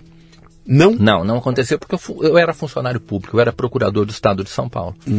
Então, é, eu desenvolvia essa atividade paralelamente, eu não vivia disso, né? Nunca vivi Sim. Escola Sem Partido. Mas ninguém foi lá na, na procuradoria dizer, ó, tem um procurador louco aí. Não, Ninguém. não, porque, cara, porque justamente na Procuradoria, as pessoas sabiam que eu tinha razão em tudo aquilo que eu estava fazendo. Quem é da área do direito sabe que o Escola Sem Partido é uma proposta inteiramente constitucional, inteiramente de acordo com a Constituição Federal. Então eu não estava fazendo nada, nada, pelo contrário, eu estava querendo que a lei fosse seguida, que a Constituição fosse aplicada. É, evidentemente que eh, as pessoas têm, não querem treta, né? Tem muita gente que não quer entrar em, em briga, Sim. etc. Mas eu nunca, nunca fui perseguido dentro da carreira, nunca fui perseguido. E não sofri nenhuma retaliação profissional por estar desenvolvendo esse trabalho. Tá, e como você também. Quando você me explica que aquilo não era uma ONG, não tinha uma organização, você também não precisava de muito dinheiro para É, fazer a coisa acontecer. é verdade. Você não estava imprimindo livro, você não estava bancando nada disso. Então, Rede social. também não havia restrição a- a- ao, dinheiro. Eu podia, claro que se eu tivesse recursos, eu poderia fazer um trabalho muito Claro, mais, sim. De muito Sim. maior alcance, né? Mas então, isso não passou pela tua cabeça de, de repente, cara, isso aqui tem que ganhar uma dimensão maior, vai virar É. um instituto, vai virar uma organização com custos, com. Ou não, não deu tempo de chegar nisso? É. Não, deu, deu tempo. Nós criamos em 2015 é, nós formalizamos a existência, criamos uma associação Escola Sem Partido, que existe ainda, Ok. que existe ainda hoje. O que, que era uma ONG, uma OCIP? Era o que, uma, que era? era um- uma associação civil. uma associação, tá. É uma, uma, uma associação civil. É, justamente para que, para que é, o Escola Sem Partido pudesse é, mover, sobretudo essa é a principal razão, pudesse mover ações é, em favor dos estudantes, ações civis públicas. Porque uma associação no Brasil, uma, uma, é, uma associação com, com objetivos eh, como, como é o caso do Escola Sem Partido, tem legitimidade para mover ação civil pública. E nós fizemos isso, uma ação civil pública, eh, contra o, o- uma regra eh, do edital do Enem. É muito interessante isso. Em 2016, se não me engano, essa ação foi ajuizada. Eh, o edital do Enem estabelecia que eh, a prova de redação, que é a mais importante do Enem, seria zerada, teria que ser, é, é, o, o- o candidato teria a sua prova zerada se a proposta dele de intervenção naquele problema que ele, porque o, o Enem obriga a pessoa a apresentar um problema, a, a dissertar a respeito de um problema que é apresentado Sim. e depois oferecer uma solução para esse problema, né? É, então, por exemplo, do Enem de 2015 tinha lá, o problema era a violência contra a mulher. Então, o aluno tinha que dissertar a respeito disso e depois oferecer uma solução de política pública para aquele problema da violência contra a mulher. Só que, dizia o edital, se esta solução violar os direitos humanos, ele toma zero. E aí a gente entrou com uma ação civil pública para dizer o seguinte: olha, o que são os direitos humanos para os fins do Enem? É, não é certamente a legislação relativa aos direitos humanos. É aquilo que se concebe, que a imprensa chama de direitos humanos. Então era uma, uma vamos dizer assim, uma, o aluno ele era obrigado a repetir o discurso do politicamente correto dentro da sua prova do Enem. E, e nós dissemos, ó, isto aí viola a, a liberdade de, de expressão do estudante, que ele está ali, e a liberdade de consciência e de crença também. E nós ganhamos essa ação no Supremo. né? Chegou até o Supremo e a Carmen Lúcia disse o seguinte: essa regra, essa cláusula do, do, do, do, do edital do Enem, ela não pode acarretar a, a, a consequência que está prevista no edital que é a atribuição de nota zero ao. ao... Nós, que foi uma causa linda, uma das causas mais bonitas que, eh, que eu tive a ocasião de defender como advogado. E, e nós eh, saímos vencedores. E, eh, claro que teve um efeito muito mais simbólico, Sim. né? Para dizer o seguinte, olha, o, o, o, o aluno não é obrigado a seguir a concepção de direitos humanos que o professor tem. A não ser que o professor fosse, por exemplo, um especialista, eh, um advogado, um jurista, para dizer o que são os direitos humanos, mas não é isso, né? E foi uma causa muito bonita, nós ganhamos e, para que fosse assegurada a liberdade de expressão e a liberdade de consciência e de crença do estudante. Pessoalmente, a retaliação que você sofreu até então, porque você, eu considero você um dos primeiros cancelados em nível é, é, é, nacional, porque o que se fala mal, o que se, o que se, o que se levantou de, de, de, de problemas é, para tentar abater é, esse, esse teu movimento, né? Ah, pessoalmente, você sofreu retaliações? é, Não, retaliação- Do tipo, perseguirem, ameaça, etc e tal, ou não? Não, vaia, evidentemente. Eu sempre, É, sempre que- vaia, tudo bem. vai- eu sempre fui vaiado em, em, em, em câmaras, ca- é, em casas legislativas, né? É, as pessoas sempre me atacavam nas redes sociais, mas eu tinha o apoio da direita. É, eu era, eu, eu- as pessoas que estavam né, do, do- do lado direito do espectro ideológico aplaudiam o Escola Sem Partido de pé. Né? As pessoas me chamavam de herói. De um, de um lado eu era o, o, o- Sim. O, o ogro, o- é, a- aquela bandido, pessoa mais sim. execrável, né? Eu era o execrável do lado da, da, da esquerda.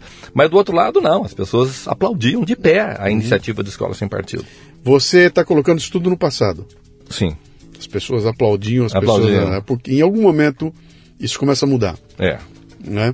Você. E, e a gente nota que o, o- de repente o Escola Sem Partido dá uma ele foi aquela gritaria, aquela confusão toda, e de repente ele dá uma apagada, não me lembro quando foi que isso aconteceu. Se foi depois da eleição do Bolsonaro, o que, que como é que essa coisa. O, o, o que, que houve com, com ele? ele? Ele cumpriu o objetivo dele, ele descobriu que estava dando murro em ponta de faca. Uh, o que aconteceu?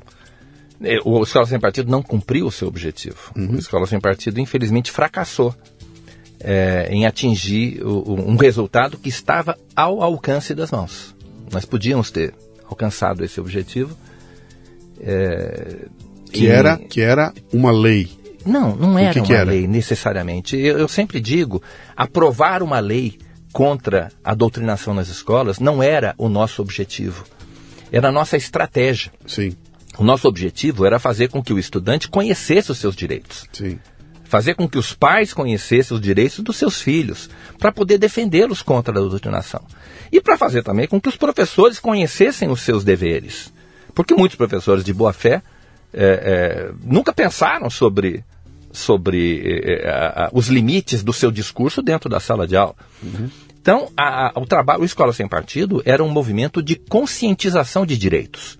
E a lei era apenas um instrumento, a estratégia para fazer com que esses direitos é, fossem conhecidos. Uhum. Tanto por parte dos estudantes como por parte dos professores. Estudantes e pais de um lado, escolas e, e professores do outro. Então, o Escola Sem Partido, infelizmente, fracassou. Quer dizer, no, no, final das contas, era uma, era uma pretensão de mudança cultural. Sem dúvida. E, a, e ao propor, porque quando você fala. Uh, essa tua. Eu imagino uma onda passando, né? A onda passa, contamina um monte de gente, essa gente é trocada. Vem novas crianças, vem novos pais, depois que a onda passou, se aquilo não provocou uma mudança cultural, sem dúvida, volta a ser o que era. Exatamente, exatamente. Ah. E, e, evidentemente que a, a, se nós conseguíssemos colocar um cartaz em todas as salas de aula, por meio de uma lei, este processo de conscientização seria acelerado, não é?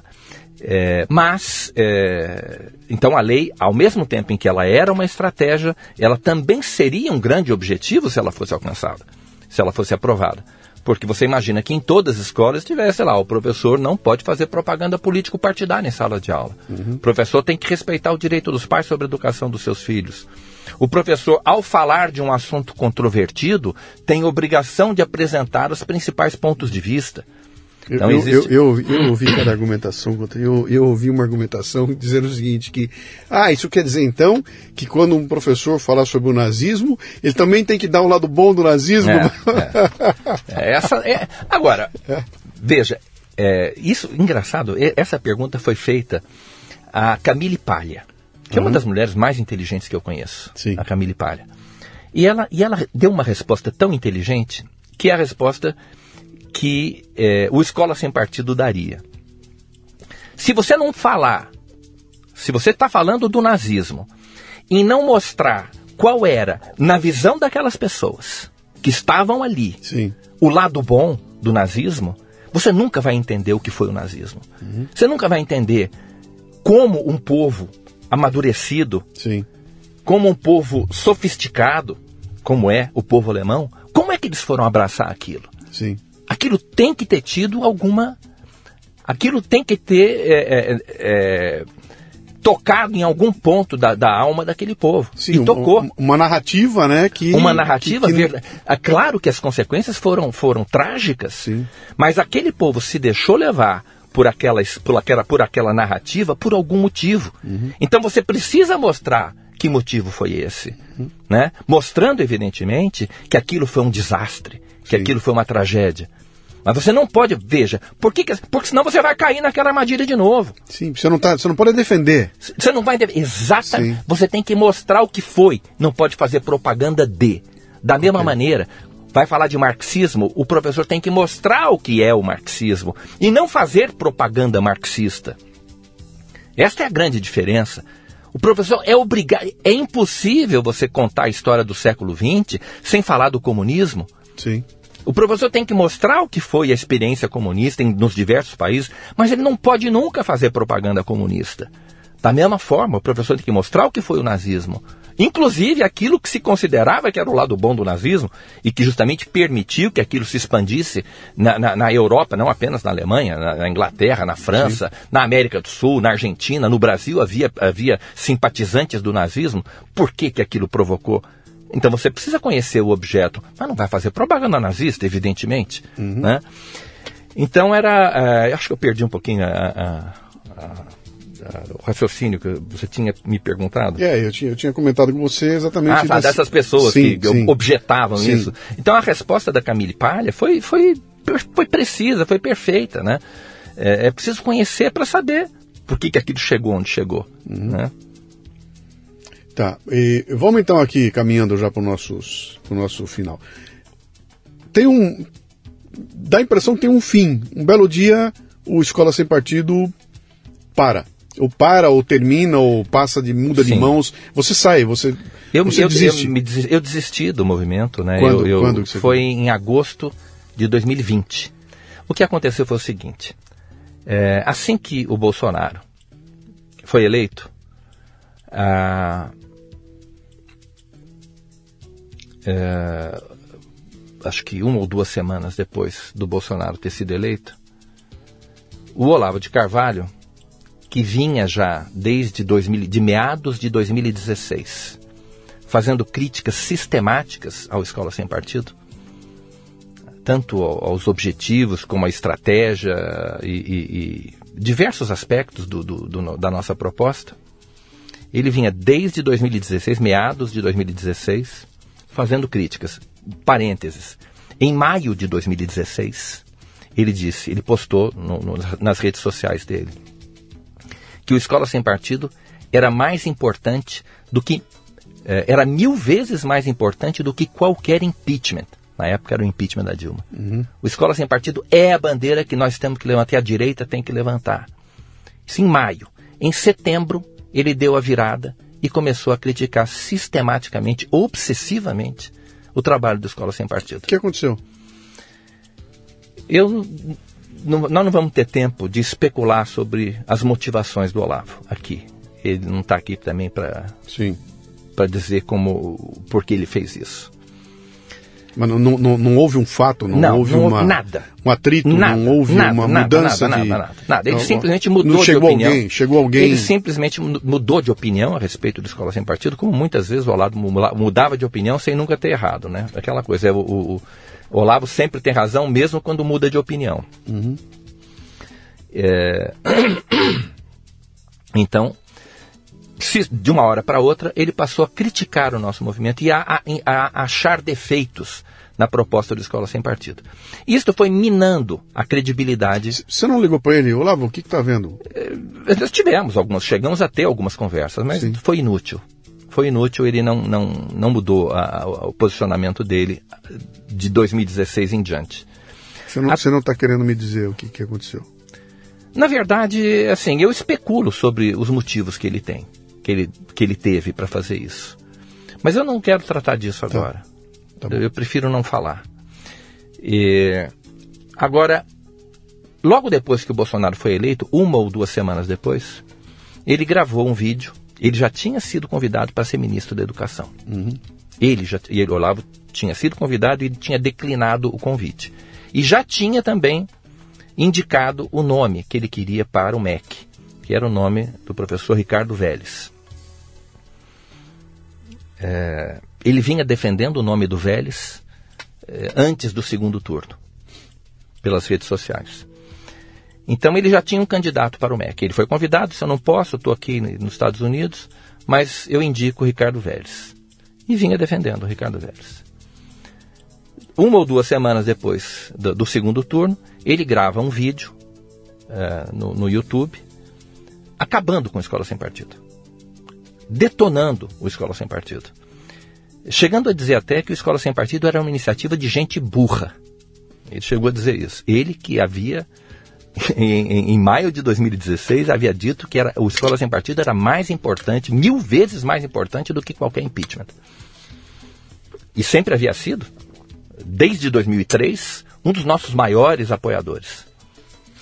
Aí ele, é, aquela, aquele vídeo gravado no YouTube na segunda semana, dois, duas semanas depois, da, da, antes um pouco da nomeação do Vélez, da indicação do nome do Vélez, foi a pá de cal. Né? E ali mudou. É, ele tinha, na época, uma influência imensa dentro do governo. Eu sempre digo, Olavo, naquele momento, em novembro de 2018, ele tinha é, é, a mesma influência que o Centrão. Ele, ele sozinho nomeou dois ministros do primeiro ministério do Bolsonaro: Relações Exteriores, Exteriores, e Educação. Sim. Né? Logo depois desse, desse vídeo, sai o nome do Ricardo Vélez. Foi indicado, o, o, o Bolsonaro nomeou o, o nome do Ricardo Vélez. Isso não foi para tirar você da. Não, da não, corrida? eu não sei. O meu nome estava circulando. Sim. Eu sabia que o meu nome estava circulando. Eu nunca cheguei a ser convidado. Mas meu nome era um dos nomes que circulavam, tendo em vista o compromisso do, do Bolsonaro de implantar o Escola Sem Partido. Uhum. Então, meu nome chegou a ser cogitado. É, mas, é, então houve, houve este, é, este vídeo que foi gravado, e, curioso, foi, se eu não me engano, esse vídeo foi publicado no dia 14, ou 13 ou 14 de, de, é, de novembro de 2018. No dia 15 ou 14 de novembro de 2018, o Zé Dirceu, numa, numa pizzaria de Belo Horizonte, onde ele estava lançando um livro, a biografia dele e tal, ele fazendo um discurso para aliados políticos, o pessoal do PT que estava ali escutando, chega e diz o seguinte: a pior ameaça que nós vamos viver é a escola sem partido. Isso está gravado, tinha um jornalista lá que gravou essa fala dele. Então, ao mesmo tempo em que a direita renegava né, por, pela boca do seu líder mais, pelo seu símbolo, né, que era o Olavo de Carvalho, ao mesmo tempo que, que a direita eh, dizia que o escola sem partido era coisa de gente burra, né? No dia seguinte, ou um dia antes, não me lembro em detalhe, o Zé Dirceu dizia numa pizzaria de Belo Horizonte que, que a pior ameaça, ameaça que nós vamos viver é a escola sem partido. E Isso foi 2018. 18, tá. Só, só um, só um Duas semanas depois da eleição do Bolsonaro. Onde estava o Reinaldo Azevedo nessa história? Ah, a gente já tinha bandeado. Já, já pra, tinha. Já tinha. Tá. O antibolsonarismo dele prevaleceu sobre a razão. Já foi depois do episódio é. do Armando Oeste e tudo mais. Né? É. Quer dizer, ao, ao mesmo tempo, então, em que a direita começa a te renegar, a esquerda reconhece que você é o grande problema ali, né? E de repente você se viu apanhando dos dois lados? Porque depois do vídeo é. do Olavo começou a vir uma reação? Sem dúvida, também? sem dúvida, pelas costas. Eu comecei a, a ser atacado por, justamente pelas pessoas que antes eh, me, me, aplaudiam, né? Ou atacado ou ignorado, né? E, e, o que ocorreu foi o seguinte: o, o, o Bolsonaro, na verdade, ele entregou as chaves do MEC na mão de um inimigo declarado do Escola Sem Partido. O Vélez? O Olavo de Carvalho. Ah, do Olavo. O, o Vélez era apenas Sim. o indicado do Olavo de Carvalho, né? Sim. Então, é, é, ele, com isso, nós perdemos completamente a sustentação política e social que a Escola Sem Partido tinha. Depois de eleito, Bolsonaro nunca mais falou em Escola Sem Partido. Porque ele agora achava que, que a solução estava uh, na proposta do Olavo, que, que contrapunha ao Escola Sem Partido uma, o que ele chamava de escola com todos os partidos. Então a ideia eh, era um slogan, não era uma proposta, era um mero slogan. É porque talvez, talvez a, a, a visão seja o seguinte: eu não preciso mais de você, porque agora eu já tenho o Ministério da Educação e ali eu vou mudar Exatamente. as coisas lá dentro. Né? Então, Eles achavam que podiam. Sim, então para Ele... quem, quem quiser complementar e ainda não o fez, por favor, escute o Leadercast que eu gravei com a Ilona Bexkerhazy e ela explica como é que funciona toda essa estrutura e quando você tenta mudar alguma coisa, como é que o, como é que o organismo reage e expele a, a pessoa que está tentando implementar a mudança. Não deixe de ouvir porque complementa nosso papo aqui. Não, mas mais do que isso até, a questão é que o MEC não manda praticamente nada na educação brasileira. Uhum. Na educação básica, por exemplo, 90% é, da educação básica ou mais, está nos estados e municípios. Sim. O MEC não manda nos estados, o MEC não manda nos municípios. Então, é, além de estar aparelhado, além de ser um, um, organismo aparelhado pela esquerda, o MEC, ele não tem poder de mudar a realidade nos municípios. Ele não tem poder de, de, de, de, demitir um professor da Prefeitura de São Paulo. Quem manda na Prefeitura de São Paulo é o prefeito de São Paulo. Na verdade, não manda nada. Quem manda realmente são os partidos políticos e os sindicatos que mandam nas secretarias de educação. É, então, é, era uma ilusão achar que o, o, o fato do presidente ter sido eleito significava a possibilidade de fazer uma doutrinação de direita, ou o que o Olavo chamava de pregação anticomunista. Isso te desestimula porque se você perdeu a sustentação política de um lado, se isso não era o teu ganha-pão, se você não tinha uma estrutura gigantesca para tocar, se você você perdeu a perdeu o tesão pelo negócio ali e resolveu cair fora. O que, que você é, fez? eu percebi que sem, sem a sustentação social e política, é, o Escola Sem Partido não iria jamais alcançar o objetivo que ele tinha que alcançar, que era uma conscientização em massa. Uhum. O Escola Sem Partido só podia existir como um movimento de conscientização de massa. Uh, existem mais de 40 milhões de alunos na educação básica. Sim. Então é um, é um público muito grande. Eu não podia ter, por exemplo, 100 mil seguidores nas redes sociais. Eu precisava ter 10 milhões de seguidores nas redes sociais. E eu teria facilmente esses 10 milhões de seguidores se o Bolsonaro eh, tivesse apoiado a iniciativa do Escola Sem Partido. Ele não precisava ter mexido um dedo, não precisava ter gastado um tostão. Bastava que ele compartilhasse duas ou três postagens das nossas redes sociais é, em uma semana e todo o público de direita, todos os bolsonaristas, sobretudo, que são as principais vítimas da doutrinação, são os bolsonaristas. Né? Todo esse público iria apoiar o Escola Sem Partido. Ganhamos o jogo. Se essas pessoas, se 20 ou 30% dos usuários dos serviços prestados pelas escolas tivessem consciência dos seus direitos, é game over. Nós acabamos com a doutrinação. Chegamos aonde o Zé Dirceu supunha que nós chegaríamos. Né? Por isso é que ele nos chamou Escola Sem Partido de pior ameaça, uhum. porque ele viu o que estava acontecendo. Ele viu como essa conscientização estava se, se expandindo e inibindo pelo temor a prática da doutrinação. A militância estava coada com medo da reação dos bolsonaristas dentro das salas de aula, dos filhos dos bolsonaristas. Por isso é que ele viu, ele tinha informação. O Zé Dirceu sabe tudo o que acontece no quintal do PT, uhum. que são sindicatos. E os professores estavam apavorados. A militância esquerdista estava apavorada com, com o crescimento do Escola Sem Partido e o crescimento da conscientização que o Escola Sem Partido estava produzindo. Então ele viu isso e ficou com medo.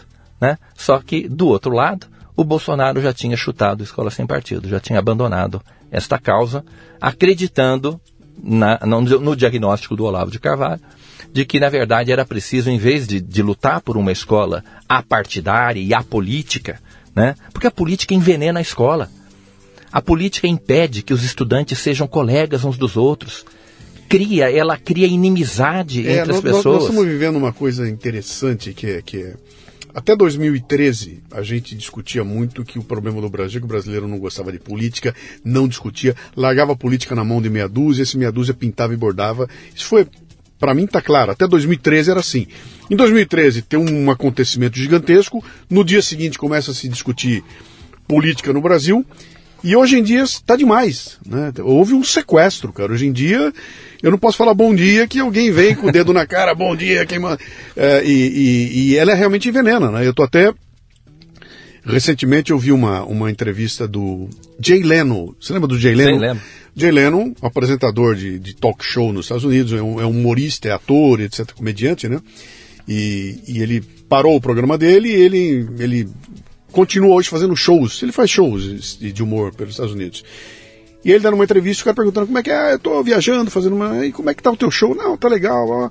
Se, se, se toca em política, ele falou, abandonei, tirei completamente a política do meu show. Mas por quê? Porque ela divide. Ela é divisiva. E no momento que eu punha política, eu arrumava uma encrenca. Assim. Então eu tirei, não tenho mais, não toco mais no assunto política para poder manter a integridade do meu show. Porque a hora que a política entra, ela envenena, envenena e implode. Agora, tudo bem se você envenena um Twitter. Porque as pessoas não, não são obrigadas a conviver no Twitter. Você pode envenenar as redes sociais, não tem problema. Uhum. Né? Você sai das redes sociais. Mas da escola você não pode, sair, não pode sair. Você é obrigado a conviver com as pessoas e a conviver no, no pessoalmente, fisicamente, uhum. com as pessoas que estão dentro de uma escola. Sim. Então, eu já vi episódios, por exemplo, de alunos se pegarem fisicamente, né, no soco, por causa de discussão política. Sim. Né? Então, isso é inaceitável dentro de uma escola. Não pode. Aquele é um ambiente pra, para o conhecimento, um ambiente para é, é, o, o, desenvolvimento dessas relações de coleguismo, né? Miguel, houve um tempo em que criaram uma lei proibindo vender bebida alcoólica em dia de eleição, que era porque os caras estavam se matando. Né? Quem entra no jogo, cara, automaticamente é... Bom, deixa eu caminhar para o finalmente aqui. Só me fala do dia em que deu o clique. Você acordou de manhã e falou, chega. Foi um, um dos dias mais tristes da minha vida é, quando eu me dei conta de que aquilo, aquilo tinha chegado ao fim, é, porque o Escola Sem Partido, daquele momento em diante, iria definhar, como efetivamente definhou, por falta de sustentação política e social. Era uma causa ganha. Era uma luta que o nosso adversário tinha dito: vocês vão ganhar. Uhum. Basta continuar. E, e, e, não era assim um, um políticozinho do PT lá da, da, da província. Não. Não, era, era um estrategista. Era um estrategista. Era um estrategista, era um estrategista vocês vão ganhar. E, e, mesmo assim, eh, nós não ganhamos, nós perdemos. E hoje a, a, a esquerda nunca teve, eh, nunca teve tão, eh, nunca teve tanto domínio. Uhum um domínio tão, tão forte sobre o, o, sistema educacional. Então, mas é, é quando você quando você anuncia, você fez um anúncio, Fiz. Você, você botou nas tuas redes, olha, uhum. estou deixando, estou saindo. Não veio o movimento, ou oh, fica, continua, ah, você não, não teve uma pressão para... nem isso houve, é. nem isso houve. Claro, algumas pessoas ficaram chateadas, assim, mas não houve um, um clamor, entendeu? Não, Sim. já era carta fora do baralho. É porque isso já não era mais importante é. ninguém. Não, havia Bom, a ilusão de que com o Bolsonaro no poder... Tudo mudaria. É, nós não só não teríamos mais a doutrinação de esquerda, é, como teríamos uma, o patriotismo, papapá, hino, não sei o quê. Então, foi um grande, uma, um, um, grande engano que uhum. aconteceu. Uhum. Né? Nada disso aconteceu. Repito, as, as escolas nunca foram tão propriedade da esquerda, do PT, do PSOL, do PCdoB, como são hoje. Uhum. E a demanda por essa outra visão está aí. Você viu o Brasil Paralelo que aconteceu. A garotada vem com uma uma visão de eu vou trazer o outro lado, vou contar, e os caras estão explodindo, né, de, de crescimento. Tem mais uma, tem um outro povo se mexendo aí, o pessoal do de olho no material escolar. Inclusive o comentário aqui, quem quem estiver nos ouvindo, escute o Leadercast que eu fiz com a Letícia Letícia Zamperlini e o Christian Lobauer comentando sobre esse movimento que é muito parecido com a forma como o teu nasceu. Uma mãe preocupada com os livros escolares, eles são agronegócio, e a filha dela chega em casa com uma redação, mostra a redação detonando a própria família, né? Que dizendo que o agronegócio está lá para matar índio, para ela, fala, cara, isso não é possível. E ela vai investigar e começa a descobrir um mundo gigantesco de livros, é, uma, uma, doutrinação contra o agro, e eles resolvem se juntar para uhum. uh, fazer com que isso uh, não aconteça. Começa com o agro, eu imagino que isso vai crescer e vai ampliar, mas eles estão fazendo um trabalho muito bem mas é um é, trabalho dirigido, né, de visitar as editoras, Sim. de ir lá no governo, de ver quem determina comprar livro, quem determina executar. Fala, cara, eu não vim te provar nada. Eu, eu, quero. Vem cá, se publicou um negócio, vem ver como é que é. Assiste, aí você tira a tua conclusão, né? Porque acho que em algum momento aqui a gente tocou no assunto, tinha até. Eu guardei para usar agora aqui, né? Que o grande agente disso tudo é a desinformação. Quando você ignora um assunto, cara, você é, você está pronto para ser levado para qualquer lado, né? E o, e o, o agro é um, é um, é um, essa discussão toda do, do veneno, do, do, do pum da vaca, da, do desmatamento, isso é tem um tremendo de uma ignorância que ali é terra fértil, né? Para quem quiser plantar ali a, a, a, ideia de que o agro é contra o Brasil, na verdade a coisa não funciona assim, né? Você viu o que aconteceu recentemente aqui na escola, uma escola sim, de São Paulo, né? Sim, eu fiz um, é. um podcast aí que foi um explodiu, né? É. Com um professor destruindo um aluno porque ele se atreveu a levantar e dizer ele, que o aluno era o aluno- ligado ao agronegócio, Sim. os pais eram ligados e tal, Sim. e tinha uma palestrante do PSOL Sim. dentro dessa escola, Sim. né, fazendo uma palestra para aqueles alunos, uma das escolas mais caras do Brasil, Sim. né, e, e detonando o agronegócio. Aí o garoto levantou a mão, ó, peraí, não é bem assim e tal, e o professor humilhou o aluno, Sim, né, diante de todos os colegas. Foi realmente uma cena... sim. Eu tenho vários amigos que têm demonstrado essa preocupação. Eu tenho amigos que estão tirando os filhos de escolas, escolas tradicionais, porque não suporta a, a doutrinação, né? E o garoto chega lá, o garoto não, não compra aquilo, ele vira vítima do bullying dos Exatamente. colegas e do professor. professor. E, eles estão tirando de uma escola e levando para outra escola. É, aí é trocar seis por meia dúzia. Porque Pois o é. problema é sistêmico. Pois é, pois é, pois o é. problema é sistêmico. E eu sempre digo, você troca seis por meia, por meia dúzia e, eh, eh, e ainda fica sem saber quem são. O, o- porque quando você vai para uma nova escola, você tem que mapear de novo o terreno para Uhum. saber quem é quem, onde está o perigo. Né? Às vezes é, é melhor que o aluno continue naquela escola e, e- e des- desenvolva ali dentro uma estratégia para ou para sobreviver Sim. ou para pelo ou, ou para reagir ou para sobreviver. Eu já ouvi recomendações, né, cara? Escreva na prova o que o professor quer ouvir, senão É. você vai tirar uma nota ruim. Meu caro, quando você resolve que você vai parar, fica um buraco aí dentro? Ficou um buraco enorme, um buraco enorme, uma frustração gigantesca. E, e isso está isso tá sendo trabalhado para se converter em alguma outra coisa? É, você botou algum um neto no lugar? O que, que você fez? Não, eu acho o Vou seguinte, cuidar da minha vida, da minha A família. questão que eu penso é o seguinte: o problema sistêmico da, da doutrinação é, se tornou insolúvel. A menos que o Bolsonaro entenda, porque ele tem liderança para mudar isso. Uhum. Bolsonaro é, ele, é- ele é o único brasileiro capaz de acabar com a doutrinação. Né? É, acredito piamente nisso. E ele pode fazer, ele pode acabar com a doutrinação pelo Twitter, conscientizando os seus, os seus milhões de seguidores. É, mas eu não acho que ele vai fazer isso. Enfim. Então, a menos que ele faça isso, eu considero que o problema sistêmico da doutrinação se tornou insolúvel. Só ele pode resolver, mas como ele não quer resolver, ou talvez não saiba que possa resolver, então nós temos um problema insolúvel. Isto não significa que os pais não possam se, defen- se defender Sim. do problema. Então eu recentemente voltei a- ao Twitter com o objetivo de compartilhar eh, informações e, e conhecimento eh, que eu tenho a respeito desse assunto eh, com os pais, com as vítimas, né? sobretudo com os pais dos estudantes, né? mostrando onde é que está o perigo, o que é que pode ser feito para combater o problema, que cuidados um pai deve tomar. Eu recentemente, por exemplo, eu, eu, eu escrevi que um, um, um tweet que dizia o seguinte, né? é, ensine seu filho a desconfiar dos professores antes que eles o ensinem eh, a desconfiar de você.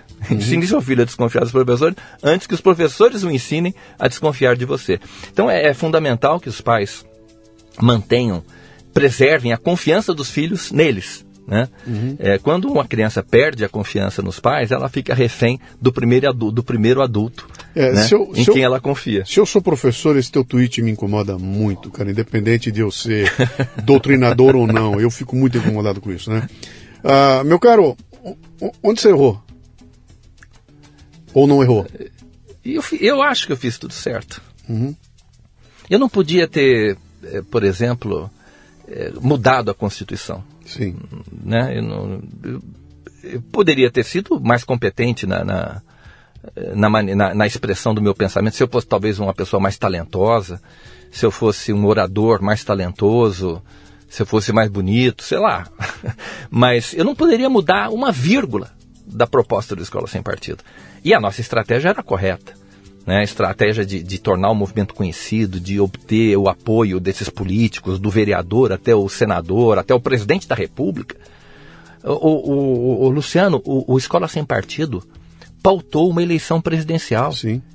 Sim. E na época era apenas eu, né, produzindo conteúdo, escrevendo parecer, dando entrevista, explicando o que era Escola Sem Partido, fazendo a arte, aquele trabalho tosco de arte que eu- da- das nossas redes sociais, era eu que fazia. Então eu, eu fazia tudo dentro da Escola Sem Partido. E nós pautamos uma eleição presidencial. Eu acho que isso é, é- é- só, só existe uma explicação para isso, é a providência divina. Deus estava do lado da escola sem partido. Para que tudo acontecesse como aconteceu, sabe, de forma tão bem sucedida, com tão pouco, com o trabalho de uma, uma única pessoa, que ainda tinha um expediente, uhum. um outro trabalho né, para desenvolver. Então eu acho que foi, foi a, é, providência tem, divina tem que. todo um timing aí, né? É. Tudo acontecendo Tudo num, aconteceu, num time, era, era, a hora. É. Se, se fosse hoje, talvez fosse outra é coisa. É verdade, aqui. é verdade. Mas, cara, que história. O que, que vem pela frente aí? O que, que você está fazendo? O que, que você pretende fazer? Eu tô o que, que você vai... compartilhando conhecimento, usando as redes sociais. Uhum. Basicamente é isso. Seu livro está pronto já ainda? Não, não. Você vai escrever um livro contando veja, essa história? Eu até comecei a escrever, mas eu vi assim que, de repente, o assunto morreu completamente. Né, escrever um livro a respeito disso é como falar sobre, sei lá, a quinta dinastia eh, do Antigo Egito. Alguma coisa assim que, hum. que vai interessar só para meia dúzia de pessoas, né? Sim. O Escola Sem Partido só faz sentido como um movimento de, de, de massa. Sim, sem dúvida. Quem quiser trocar uma ideia contigo, você está no Twitter? No Twitter, Você está em rede social? Ou... Só no Twitter? Só estou no Twitter. Como é que é o teu Twitter? Arroba? É, Escola Sem Partido, eu retomei a ah, página. Ah, você está com ele, é, arroba Escola Sem Partido. É. Continua lá. É. Meu caro, que história, cara. Olha, quem estiver ouvindo a gente aí, então, e quiser ouvir, ouça a Ilona Bexkerrazi, ouça a Letícia com o, o Christian, e, e, isso dá um painel complexo de como esse problema da educação no Brasil é, é, é, é, gigante, cara. Eu não sei se a gente vai conseguir resolver isso aqui no, nem no médio prazo, cara. Não consigo ver. Se, se, se botar um cara lá que chegou para quebrar tudo e mesmo assim a coisa não andou, o hum. que, que, tem que acontecer, cara? É uma, ou então entrega para os homens de vez e deixa. E reza, né? É que você tem dois problemas. Você tem o problema da educação. Sim. E eu não entendo nada de educação. Eu sou advogado. Né? E você tem o problema da perversão da educação. Né? do uso ilícito que se faz das escolas, né? em prejuízo de direitos dos, dos alunos e dos pais. Né? Disso eu entendo, eu sou advogado. Então, é, são, são, a, a, educação, mesmo que se resolva o problema da doutrinação, Sim. você vai ter também um problemão depois para prestar um bom serviço educacional. Né? Sim. Meu caro, muito obrigado pelo seu tempo despendido. Estamos um sábado de manhã aqui. Eu sei que você tem compromissos aqui, mas daria para a gente prolongar esse papo aqui adiante. Parabéns aí pelo, pelo trabalho que você fez. É, é uma demonstração clara de que o indivíduo sozinho pode causar um, um incômodo gigantesco, né? Desde que tem alguns cuidados como você teve aí, que você não tinha uma estrutura gigante. Tudo isso te deu flexibilidade de poder estar tá atuando aí até, até, até independente das pressões, né? E eu espero que você transforme esse buracão que ficou aí em alguma coisa. Traz o livro aí, cara. Escreva um livro aí que vai ser legal. Ouvir essa, essa história pode inspirar muita gente aí. Tá bom, Luciano. Eu agradeço muito essa oportunidade. Foi bom. Eu a gosto gente... muito desse, de falar desse assunto. E a nossa conversa foi um papo ótimo. Ótimo. Fiquei feliz. Um grande abraço. Valeu. Cara. Obrigado. Obrigado. Muito bem, termina aqui mais um Leadercast. A transcrição deste programa você encontra no leadercast.com.br. Você ouviu o Leadercast com Luciano Pires. Mais uma isca intelectual do Café Brasil. Acompanhe os programas pelo portal cafebrasil.com.br.